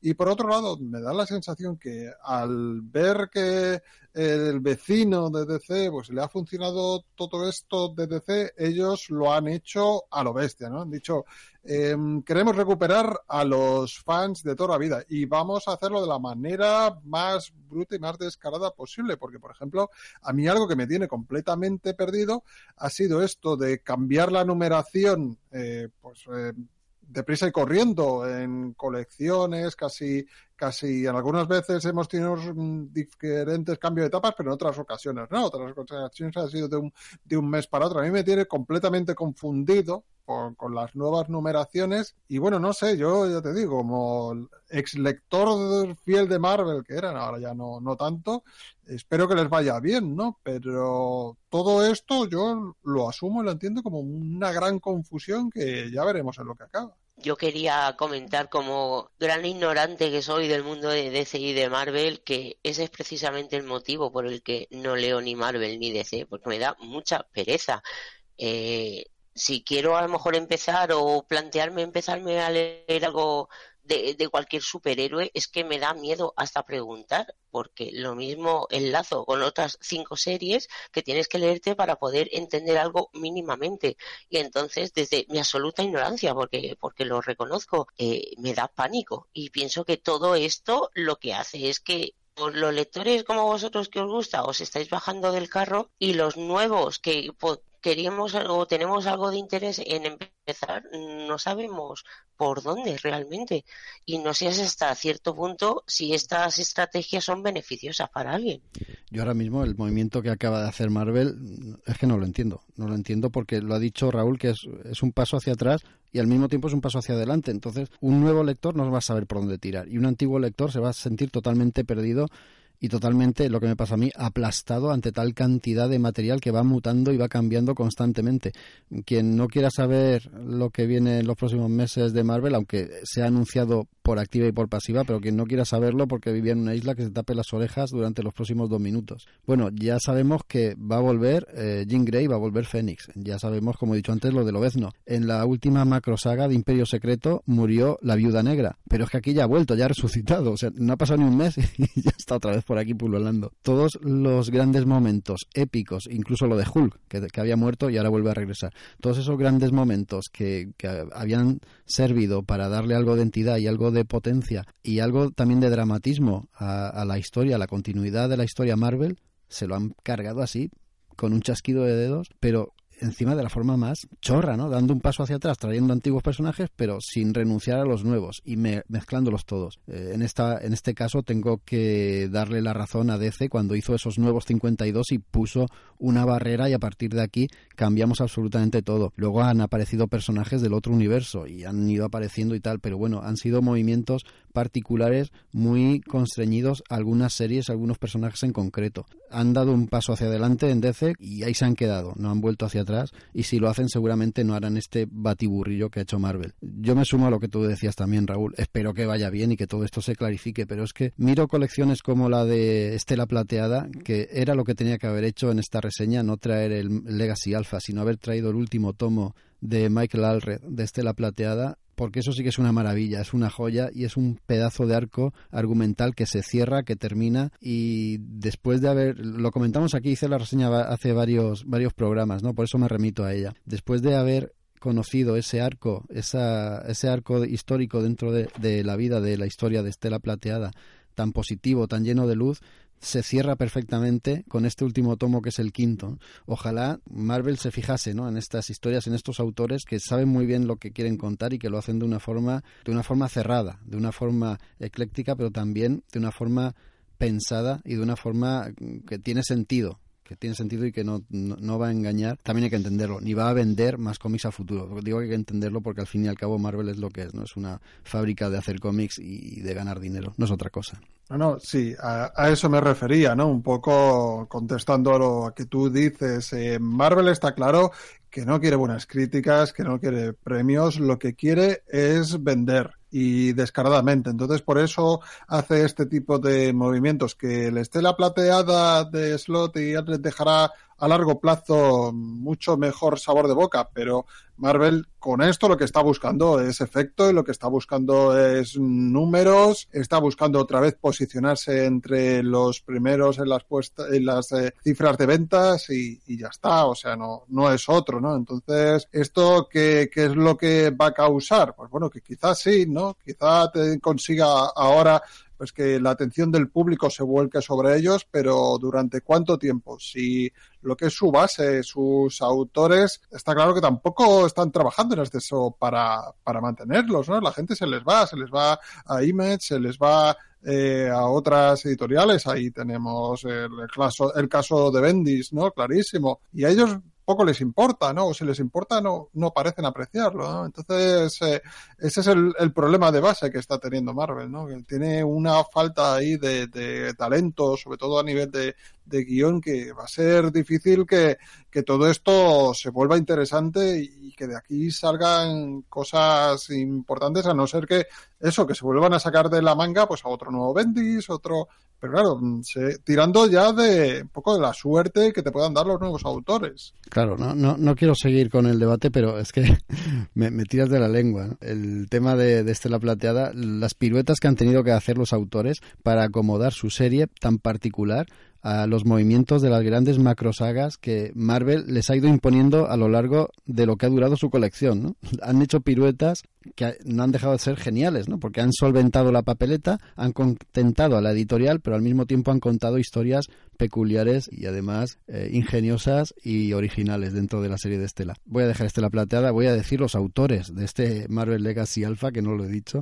El guion es de Jason Aaron, que yo no sé lo que estará cobrando este hombre, porque se encarga de alguna que otra serie en Star Wars y también se está encargando de quizá las series más, mm, no sé si decir punteras, algunas de ellas sí, de la casa. Este no se va, de momento, a saber lo que está cobrando, como digo, y el dibujo de este tomo, de este cómic, está a cargo de Sad Rivik, que no deja de ser un grandísimo dibujante, pero no está solo. Hay unos cuantos más, desde Clip Samnir, Alex Malif, que también te sonará, Pepe Larraz, Daniel Acuña, Greg Land, hay Mike Deodato Jr., hay un montón de dibujantes y esta es otra de las cosas que a mí me, me dejaba totalmente perturbado al leer el cómic, ¿no? que cada dos páginas te iban cambiando de dibujante y esto no es serio, esto no es serio. Así que vamos a dejar aquí el puñetero Legacy Alpha y vamos a pasar al siguiente cómic que yo estoy seguro que vamos a acabar todos más contentos, Raúl.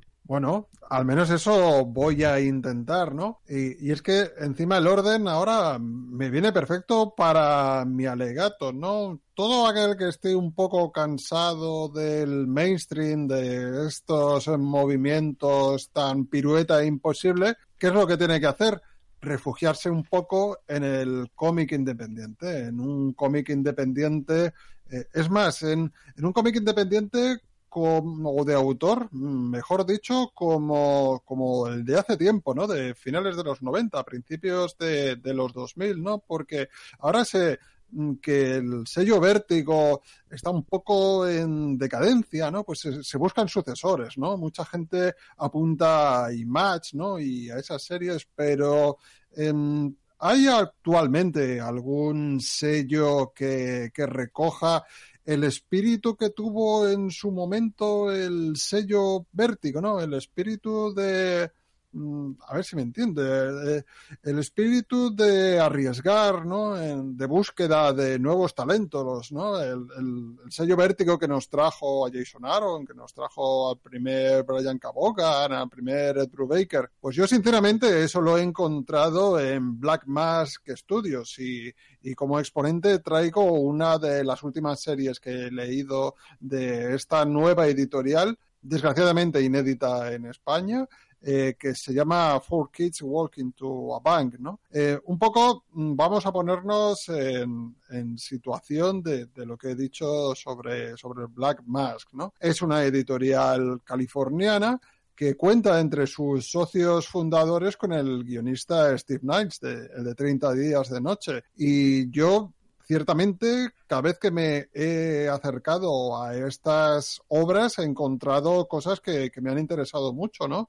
Otros ejemplos de series que, están bastante bien, en, mi opinión, son Young Terrorist y Calexit, de, de Mateo Pizzolo, otro de los socios fundadores del sello, Kim and Kim, de Magdalene Bisacho, o The Drex, eh, está escrita por, por Zach eh, Thompson y, Lonnie Nadler, ¿no? Todos estos son unos ejemplos, eso, de, obras realizadas por autores noveles eh, o noveles o poco conocidos. Aquí no se ha tirado de ningún nombre conocido para vender la obra y si han tenido cierta repercusión, que lo están teniendo, al menos en Estados Unidos, dentro de círculos de premios y de nominaciones, ha sido gracias a eso, ¿no? O sea, gracias a, a traernos cómics con bastante fuerza, con bastante energía y que vienen un poco a revolucionar el panorama con, nuevos eh, autores y nuevas propuestas.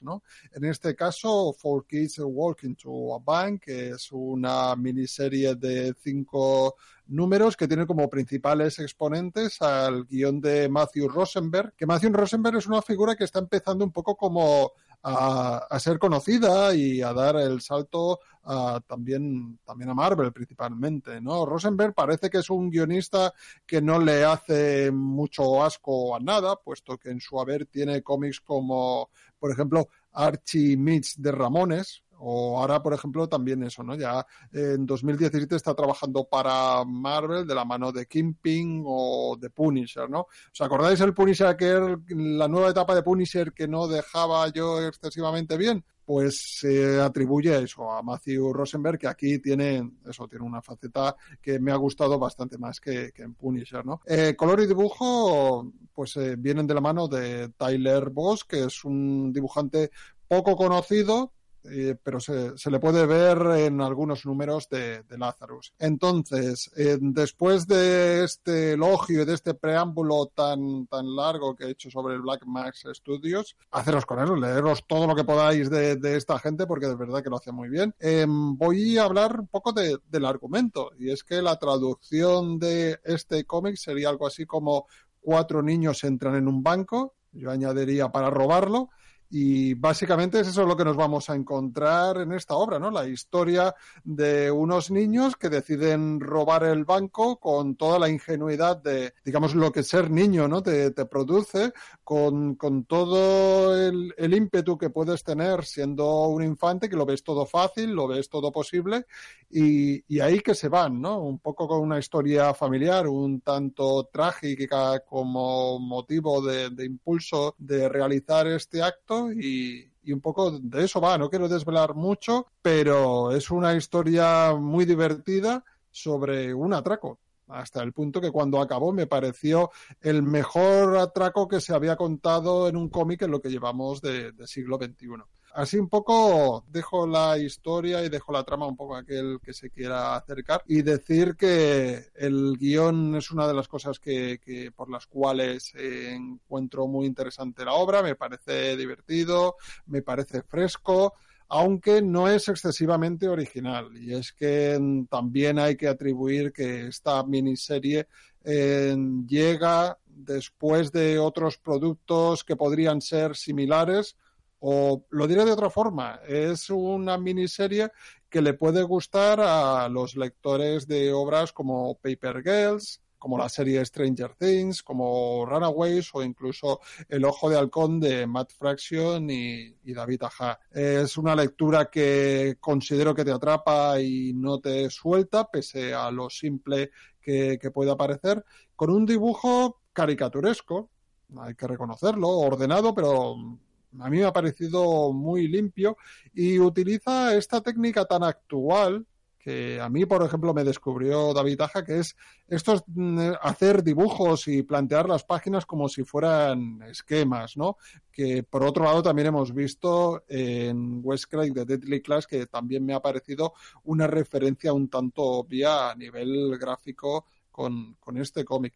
Entonces, eh, básicamente, mm, ¿qué, se puede exponer de Four Kids eh, Walking to a Bank? Pues que es una obra con un sentido del humor desternillante, a la vez que, que muy creíble. Las cosas que pasan aquí son factibles, aunque por otro lado no deja de ser bastante locas.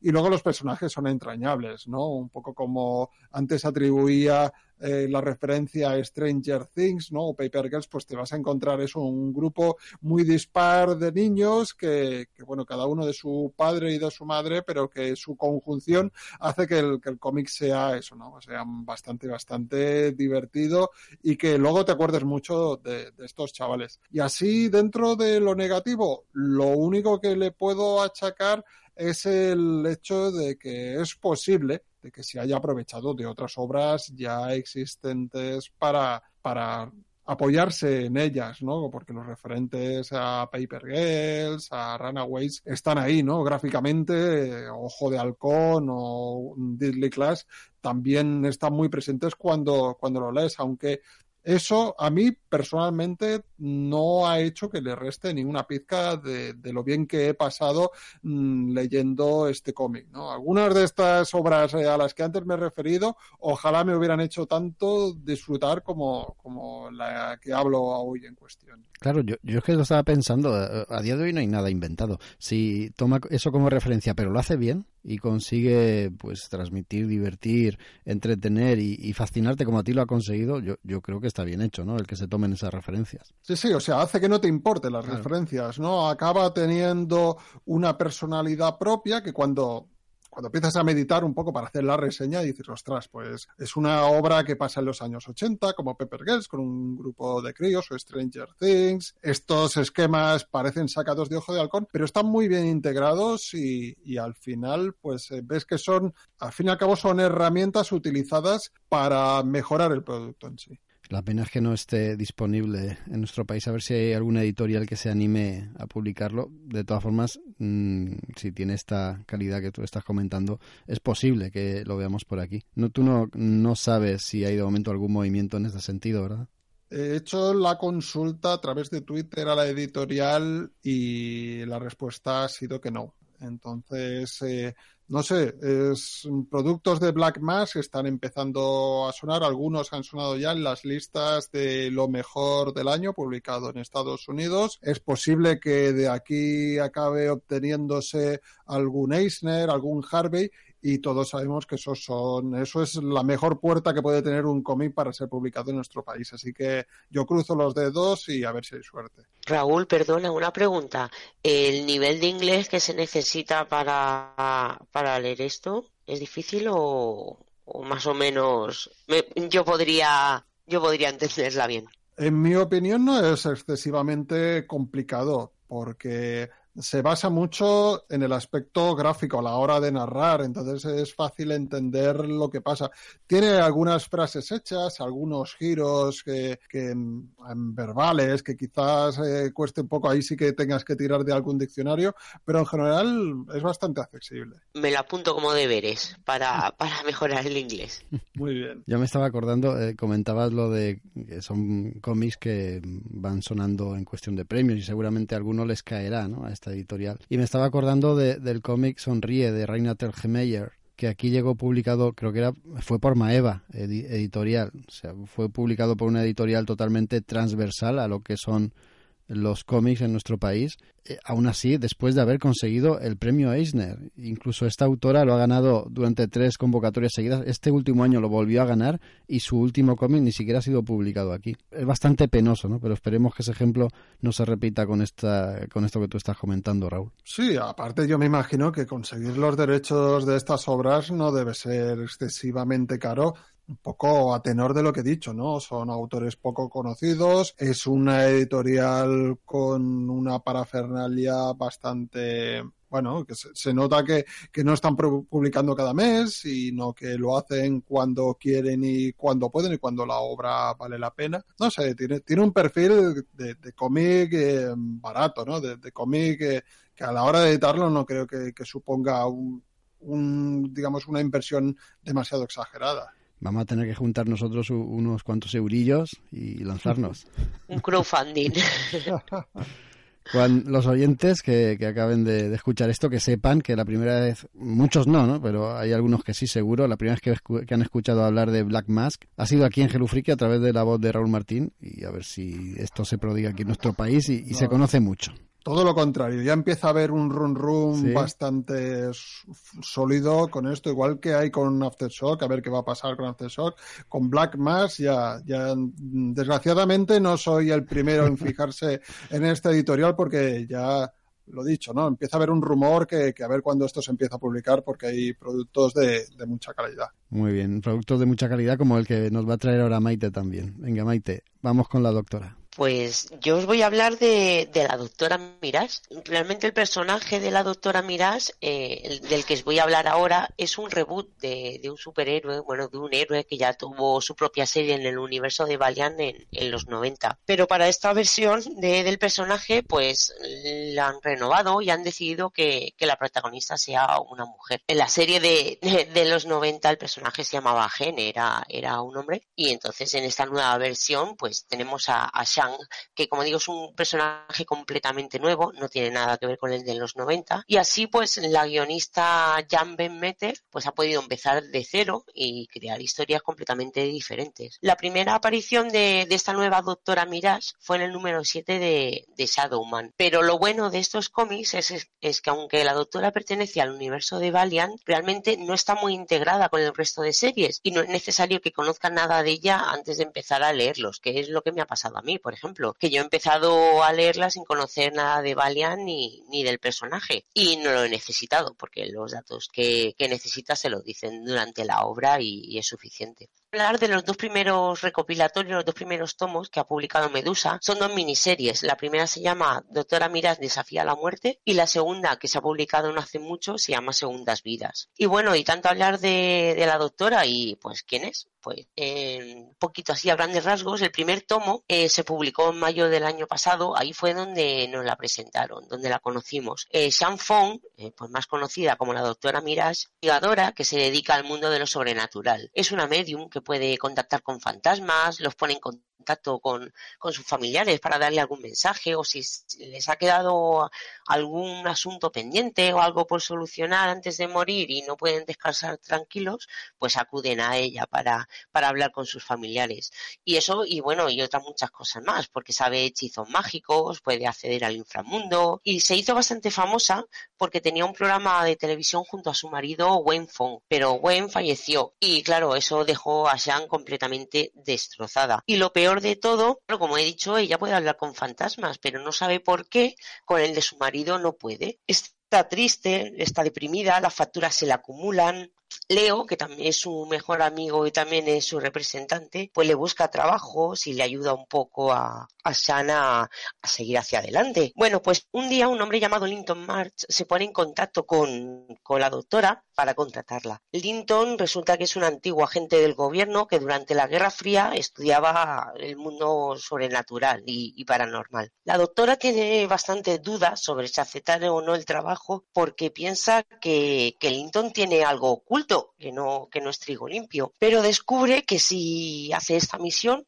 pues podrá bajar al inframundo, que está lleno de demonios y, otros seres que intentarán detenerla, pero tendría una oportunidad para ponerse también en contacto con, con su marido fallecido y ver que, bueno, en el segundo número que es otra miniserie que se llama Segundas Vidas, que se ha publicado hace unos meses y es independiente del número uno. la línea temporal ocurre justo después de que acabe el primero, pero se puede leer como dos historias independientes.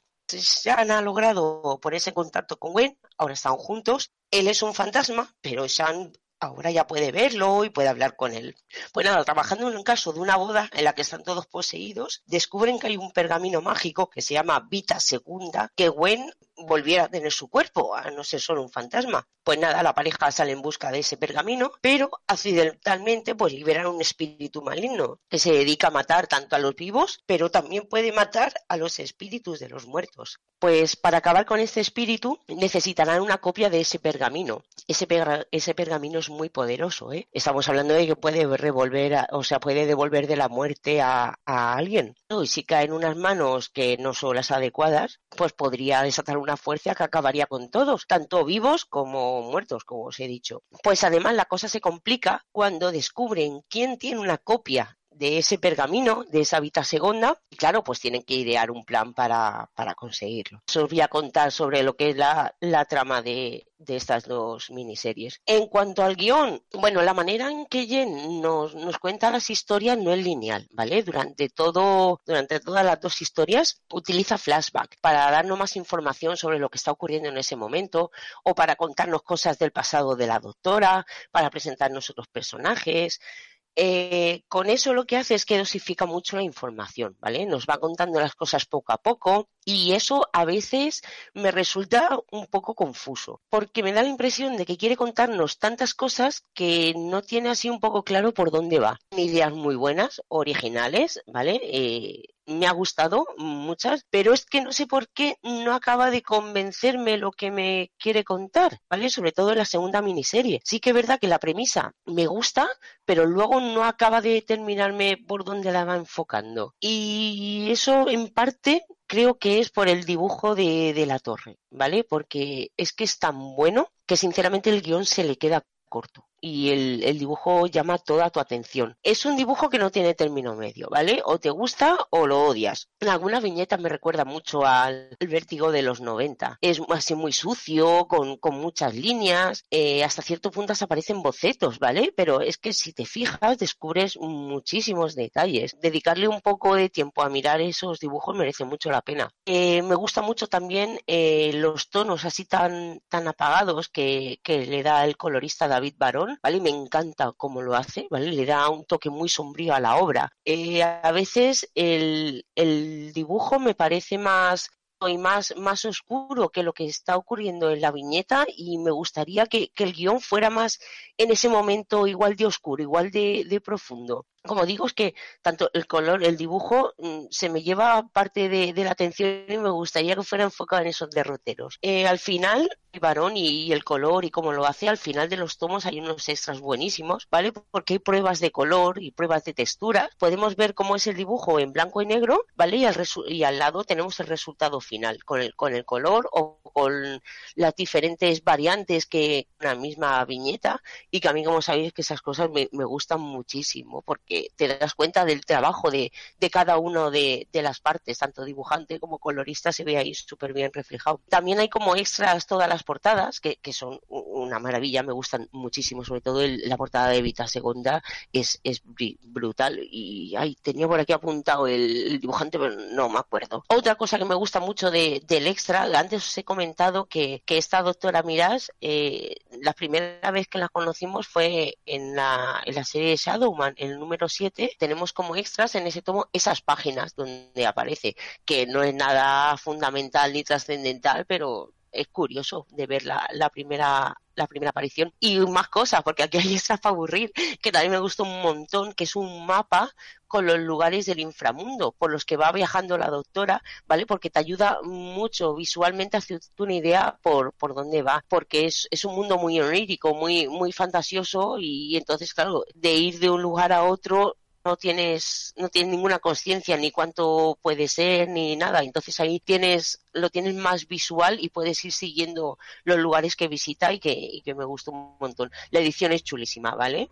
Como estoy diciendo ya por la cantidad de extras que tiene y en cartoné y la verdad es que de precio está muy bien porque el primero que son 126 páginas está a 13,95 y el segundo número que es un poquito más finito y está a 12,95 es una gozada eh, los extras me ha gustado un montón a mí me pasa como a ti, ¿no? En cierto modo. A mí el, el, guion sí que me gustó, ¿no? Lo vi, lo vi denso, lo vi interesante, bien construido, los personajes también estaban bien definidos y tal.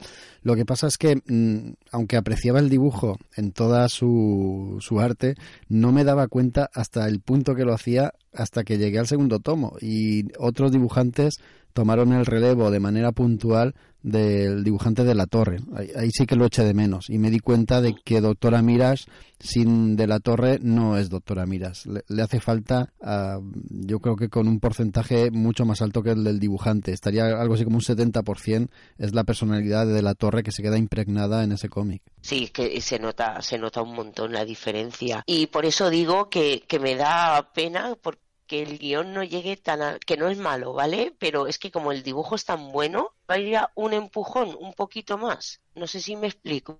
Sí, bueno, que no, no te ha gustado, ya está. No, bueno, o sea, que te ha gustado, pero que no llega a la altura que, tiene el dibujo. Bueno.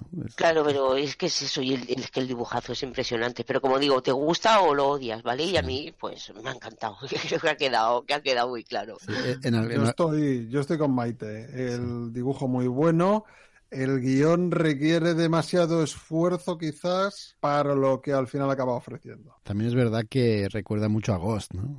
Igual que decías tú antes con el otro cómic que tiene reflejos y, recuerda a otras obras, a este le pasa también lo mismo en ciertos momentos. Incluso cuando está en ese otro mundo, en esos demonios y tal, también tiene eh, muchas referencias a cómics. Incluso me recordaba a mí, a, fijaos que parece una tontería, pero si os fijáis en los diseños y tal, incluso de la protagonista no lo es tanto, ¿no? Sino a Magic, esa, la saga en la que Magic está ahí en el, en el infierno y tal, los demonios que hay y todo esto. Me recordaba mucho a eso, incluso hay, hay otros dibujos, ¿no? Y otros, eh, otros cómics que también se, se podría mencionar, ¿no? ¿no? Tampoco voy a extenderme ahora. Entonces, bien, ¿no? Aprobado, doctora Miras. Sí, está bien. Ah, por cierto, que, que la portada, que antes no me salía el nombre, Yelena Kevik Durijevic. Es que por eso no me salía, ¿vale? Pero ya está. Las, portadas, la verdad que son muy chulas. que he tenido que coger el cómic y leerlo porque era imposible memorizar eso. Tienes un mérito con ese nombre. Eh, bueno, pasamos al siguiente. Adelante. Venga. El siguiente me toca a mí y ahora sí, un poquito de, de cachondeo. Este sí que me ha gustado. I Hate Fairyland de Scotty Young. Es un cómic que este hombre realiza para Image, aunque trabaja para Marvel, casi en exclusiva, se guarda sus ratitos y sus momentos de, privacidad para hacer su propio cómic. Y es este I Hate Fairyland, que es, pues, como todos sabéis ya, pues que odio el mundo del país de las hadas. Y esto tiene una premisa realmente cachonda y e interesante. Tenemos a Gertrude, que es una niña que está deseando ir a ese mundo de hadas, ese mundo azucarado, bucólico, lleno de arcoíris, de unicornios, de princesas y de caballeros mm, andantes vestidos de azul. Esa niña de ocho años quiere ir allí, lo desea con tanta fuerza que lo consigue, como si fuera una Alicia o como si fuera una Dorothy, consigue ir a ese otro mundo de cuento de hada. Allí llega la niña, se pega un buen ostión cuando llega, porque cae desde una considerable altura. Conoce a Nubela, la reina Nubela, que es la reina de ese cuento de fantasía, y le dice que ella puede volver cuando quiera a su mundo, a la realidad, si encuentra la llave adecuada. Le da las premisas para que la encuentre y así comienza su aventura. Esas son las primeras páginas del cómic. Nosotros giramos la página y han pasado 30 años. El problema es que Gertrude no ha conseguido salir del mundo de las hadas. Allí el tiempo transcurre igual que en el nuestro, pero sin embargo Gertrude no ha crecido. Es una mujer de 38 años encerrada en el cuerpo de una niña de 8 años. Su cuerpo mm, físicamente no ha madurado, pero su cerebro sí. Y como os podéis imaginar, ella está iba a decir hasta donde está harta, está hasta los ovarios, está harta de estar en ese mundo, está que ya no aguanta más tanto fantasía y tanto arco iris y tanta nube de algodón y, tanto castillo de chocolate. Pasa por ahí un, un, caballero, le arranca, le quita el hacha y le arranca la cabeza. Pasa un orco y quiere cepillárselo. Entra una Mm, bodega o en un bar y se pone hasta el culo de ver cerveza y se emborracha. Es una auténtica hater del mundo de las hadas que pasa de todo y además hay una premisa, que los que son invitados en este mundo de fantasía no sufren daños. Ella lo sabe y se aprovecha de eso. Y es una auténtica macarra que pasa de todo y está allí solamente para destruir y para hacer todas las perrerías que pueda a esa gente que ya no aguanta, que no puede con ellos, tanto osito de caramelo y tanta hostia, no puede más. De eso va el cómic. Esa es la premisa que tiene y esa es la mala leche. Yo creo que es un cómic terapéutico para su autor, para Scotty Young. El inicio, la verdad es que es demoledor porque mm, está Gertrude con una especie de Pepito Grillo, que nunca me acuerdo el nombre porque es muy complicado, no sé qué, Harrington III se llama, y va siempre con él y está en un globo aerostático volando en busca de esa llave cuyas pistas le han indicado que está en la cima de no sé dónde, y allá que se, que se va. Eh, cada número, el tomo que ha publicado Panini, consta de los cinco primeros números americanos y cada uno de los números en su comienzo está contado con una voz en off es uno de los narradores, del gremio de los narradores de cuento que vive en este país de las hadas. Eh, las primeras viñetas, como digo, están narradas por ello, pero en cuanto pasas la página, Gertrude está harta de escuchar esa voz en off y, se lo carga al narrador. Siempre pasa lo mismo. Y como digo, en el primer número es bastante cachondo, bastante mala leche y bastante mala sombra el humor, porque el quien está narrando es la luna, tú ves, pues como son los cuentos de hadas, muchas veces eh, el, icono de esos cuentos de hadas es el sol, o en este caso la luna, con esos ojos grandes y, su boca y su nariz, ¿no? Y la luna es la que está narrando lo que sucede, te está diciendo lo que le ha pasado a Gertrude. Gertrude, que está cansada de oír su propia historia, saca un cañón y le pega un cañonazo a la luna y se la carga. Claro, Scotty Young no, es, no escatima en dibujo escatológico. Vemos cómo le atraviesa a la luna le sale el cerebro por la parte de atrás y le revienta el cráneo. Las estrellas que se ponen a chillar porque han visto el crimen que ha hecho Gertrude reciben el mismo castigo. Gertrude saca unas ametralladoras y se pone a disparar a las estrellas y hay una auténtica carnicería de estrellas. Las estrellas mueren y caen. Cambia el plano y nosotros vemos como la reina Nubela está en una torre de su castillo mirando el cielo y ve cómo caen las estrellas y dice, qué noche tan preciosa, una lluvia de estrellas. Ahí ya es el principio y ya vemos eh, la tónica que va a seguir el cómic, ¿no? Y la mala leche que pone Scotillón en él. Pero además ya no solo mala leche, sino que es una catarsis para el autor y para nosotros también, que ya somos maduritos. El cómic te avisa, que es para lectores adultos y sirve pues de, de, bálsamo, ¿no? Para quitarnos toda esa ñoñería que muchas veces hay en los cuentos de hadas y que muchas veces nos rodea. Está muy bien contado el cómic, es muy escueto, eso sí, en guiones y tal, y tampoco tiene un argumento muy sesudo. Como os podéis imaginar, es un cómic que tira más hacia el humor hacia el escarnio y hacia la crítica. Eh, no se corta un pelo en masacrar princesas, caballeros y todo el elenco de seres de fantasía que, está en el acervo eh, global de, este tipo de cuentos. Y aunque, como digo, el argumento tampoco es que sea muy enrevesado ni nada del otro mundo, pero sí que mm, te deja llevar por la, por la narración y por la historia y te transmite toda esa simpatía, mm, siempre viéndola desde el punto de la mala leche, que, el cómic sabe, sabe, sabe transmitirte, ¿no? El dibujo es, mm, los que conocéis Scott y Jung, yo creo que todo el mundo lo conoce, ¿no? Eh, sabéis cómo es su dibujo. Se ha encargado de eh, algunos números de la serie de Mapache Cohete, se ha encargado de cientos de portadas alternativas en los cómics Marvel, ha hecho portadas alternativas de todos y cada uno de los cómics Marvel desde hace muchos años. Incluso tanta popularidad ganó este hombre que esos personajes que él hacía en las portadas alternativas, que no dejaban de ser versiones de bebés de los superhéroes, veíamos ahí, pues, por ejemplo, al Capitán América o a Iron Man como, si fueran bebés, pues eh, llegó a dibujar pequeñas historias protagonizadas por esos bebés, ¿no? Aventuras que corrían esos bebés, bebés mutantes o bebés que eran los Vengadores. Incluso yo creo que su historia o su cómic donde ha participado, que más éxito ha tenido, ha sido las versiones en cómic del Mago de Oz, ¿no? de las novelas del Mago de Oz. Fuera de Marvel lo que ha hecho es esto, Ah, se ha dedicado a, ha empezado a hacer este I Hate Fairyland que nació como una historia corta, bueno, una historia corta no, una historia de solo 48 páginas, pero se lo pasó también y vio que tenía tantas posibilidades que lo inició con una serie de cinco números que queda abierta, va a tener continuación, tiene como digo muy mala leche, pero te lo pasas bomba, leyéndolo, te lo pasas bomba viendo como Gertrude hace lo que tú harías si estuvieras en ese mundo, si estuvieras tanto tiempo atrapado, porque recuerdo que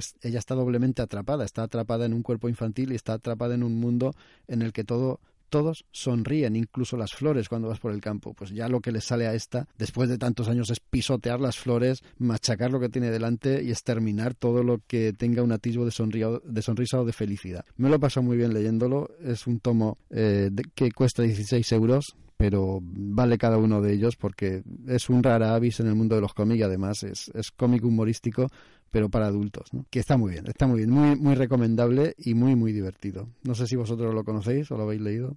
No lo conozco, o sea, no lo conocía, pero me lo he apuntado ya, porque la premisa me ha parecido buenísima, me ha, resultado muy graciosa. Y muchas veces no hay que ser tan sesudos, ni leer de cómics trascendentales, simplemente te apetece pasar un buen rato y este tiene toda la pinta de, que por lo menos te, te lo hace pasar bien. Yo sé que lo conocía, pero tampoco me había planteado nunca de qué iba, cuál era su leitmotiv y, mira, me ha servido bien esta reseña que ha hecho Jaco para, para centrarlo y sí, ahora, ahora que me lo ha explicado me gusta más, ¿no? Porque yo solo había visto imágenes así y encontraba algo como una mezcla un tanto extraña y ahora dentro de mi cabeza ya ha adquirido coherencia. La verdad es que e, es extraña la mezcla, efectivamente, porque los dibujos de Escotillón son, se pueden calificar como dibujos infantiles, son dignos de estar dentro de un cuento para niños, un cuento ilustrado, ¿no? Pero claro, verlos de esa guisa, con ese cariz infantil, pero al mismo tiempo ves que la protagonista que va mm, vestida como una niña, ¿no? Con, el típico vestidito de niña de ocho años, pues verla con un dibujo infantil, con esas pintas, con un hacha arrancando cabezas o intentando cepillarse a un tío que pasa.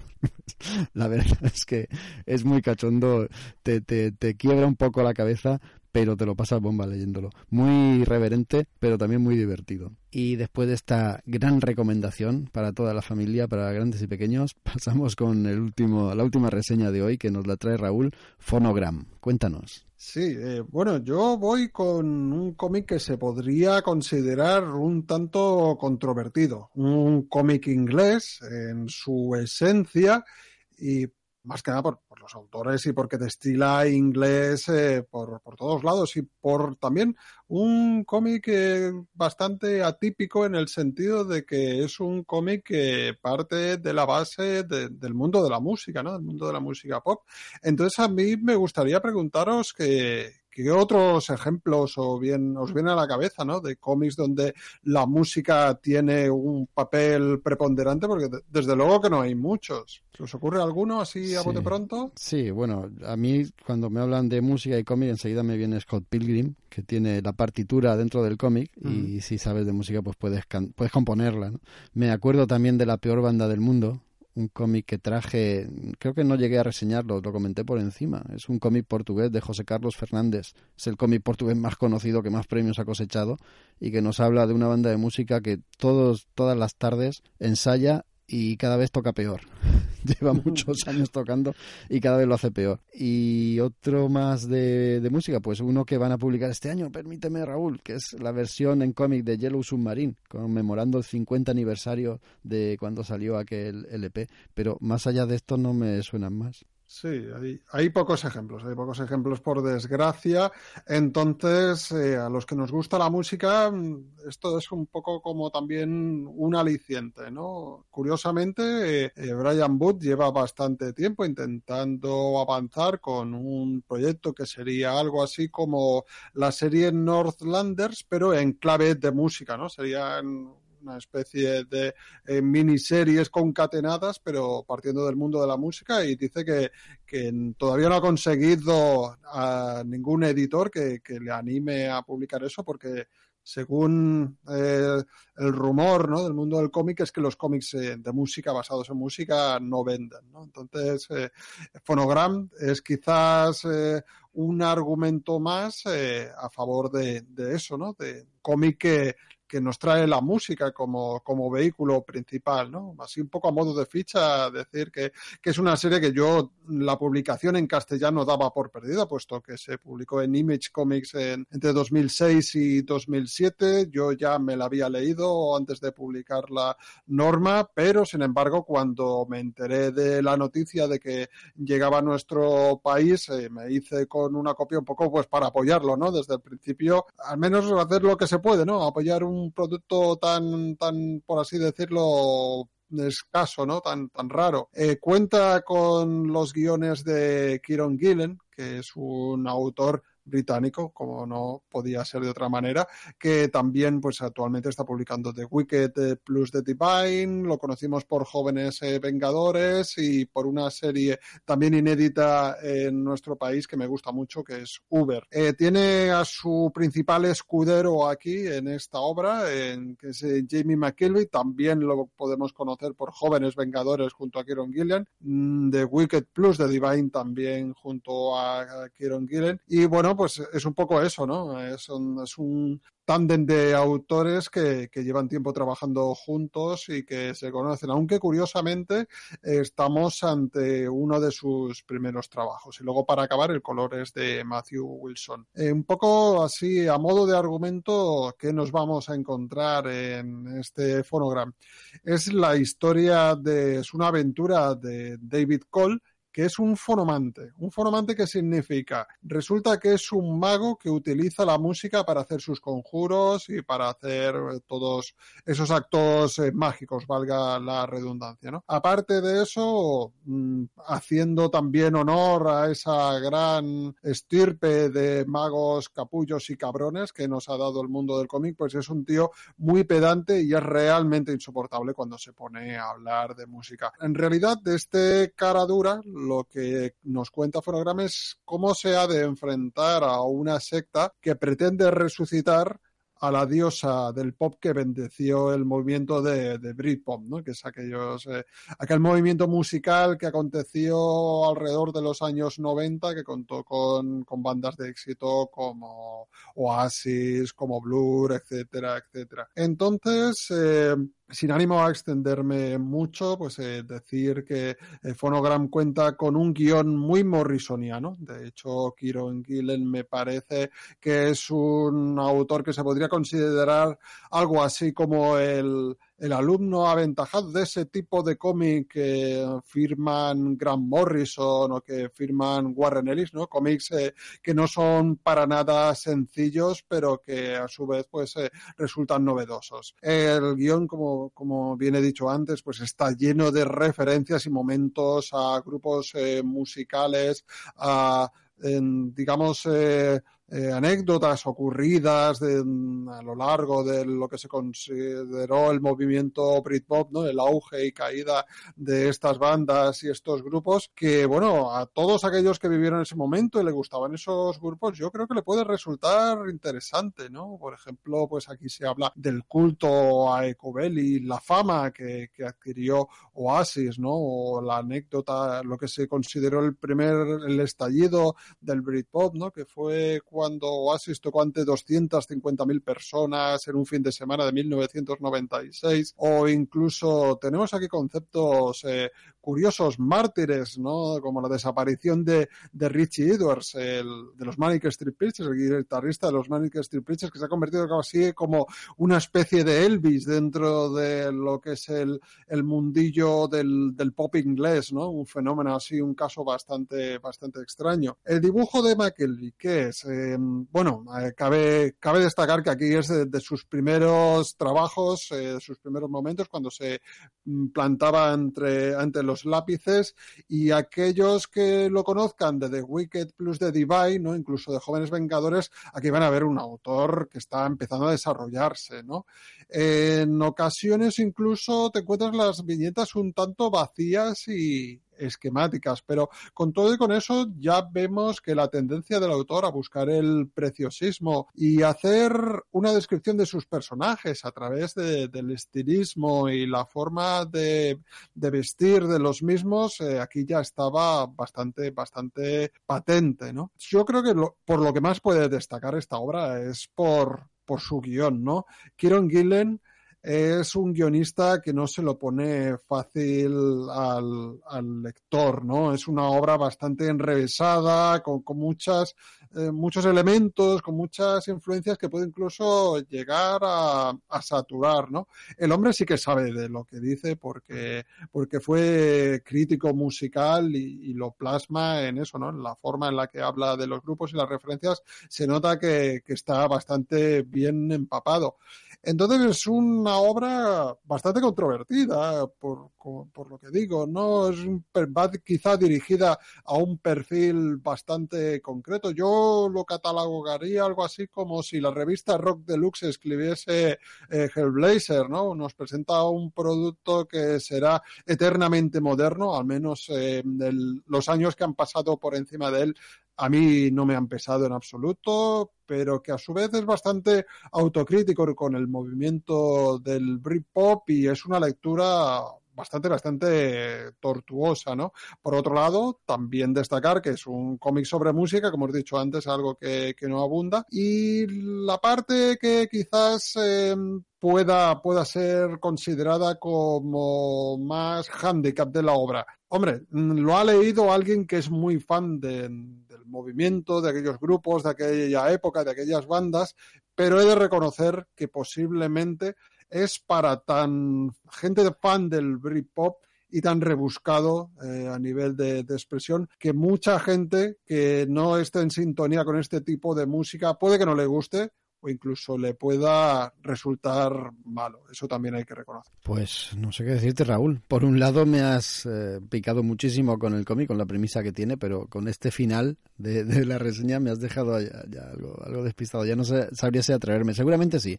Le dedicaré atención. No estoy tan versado en ese movimiento musical como tú. No sé si llegaré a reconocer todas las referencias o a apreciarlas, pero es posible que sí que me guste. Yo creo que por esa primera parte de tu reseña, la que me has convencido, me parece interesante y además nunca deja de, ser malo, ¿no? Conocer alguna de las series eh, primeras de esta pareja de autores que luego han sido mucho mucho más conocidos a través de otras series. Así que es una oportunidad, sí. No, no, que como digo, recomendado para fans del estilo morrisoniano, para gente que lo esté pasando muy bien leyendo The Wicked plus The Divine, para aquellos que le guste la música.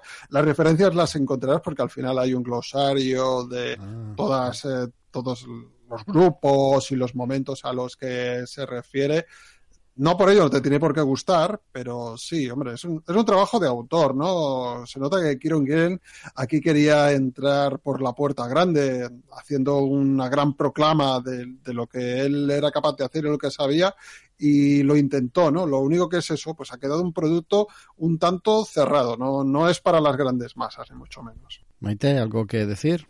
No, que estaba pensando, claro, que, que es que si no conoces el, el Britpop, pues entonces muchísimas referencias se te quedan, se te quedan en el aire. Y sí que es verdad que aunque luego puedas ir a consultarlas, pero claro, supongo que alguien que conozca, que conozca el tema, enseguida pillará el guiño y a lo mejor la lectura le será mucho más, más fluida que, que los que somos unos completos ignorantes. Por ejemplo, mi caso, porque yo a los hermanos Gallagher les metí un tortazo a cada uno que ponía fino.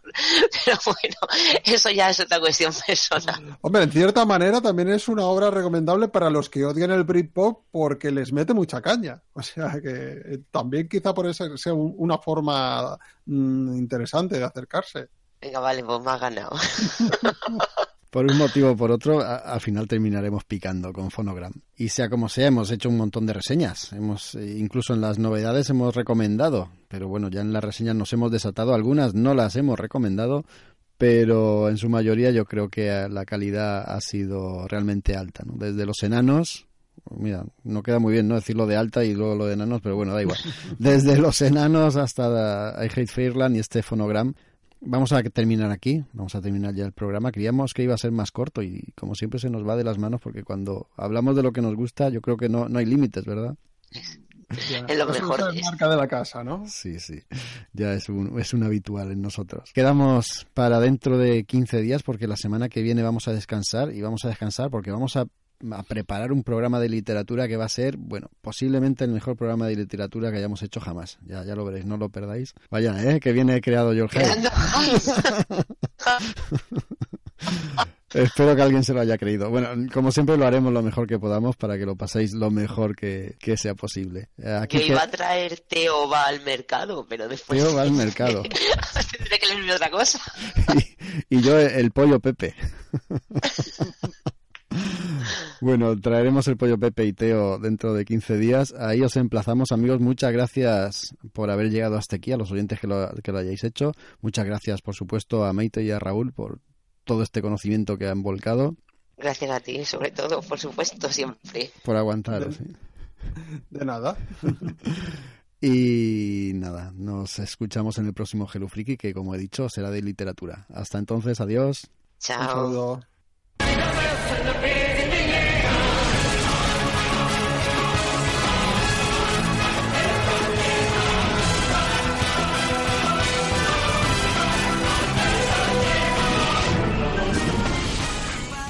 Recuerda, puedes encontrarnos en www.hellofreaky.com.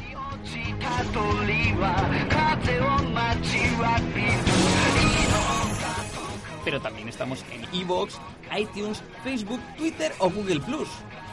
Esperamos tus me gusta y comentarios. ¡Anímate!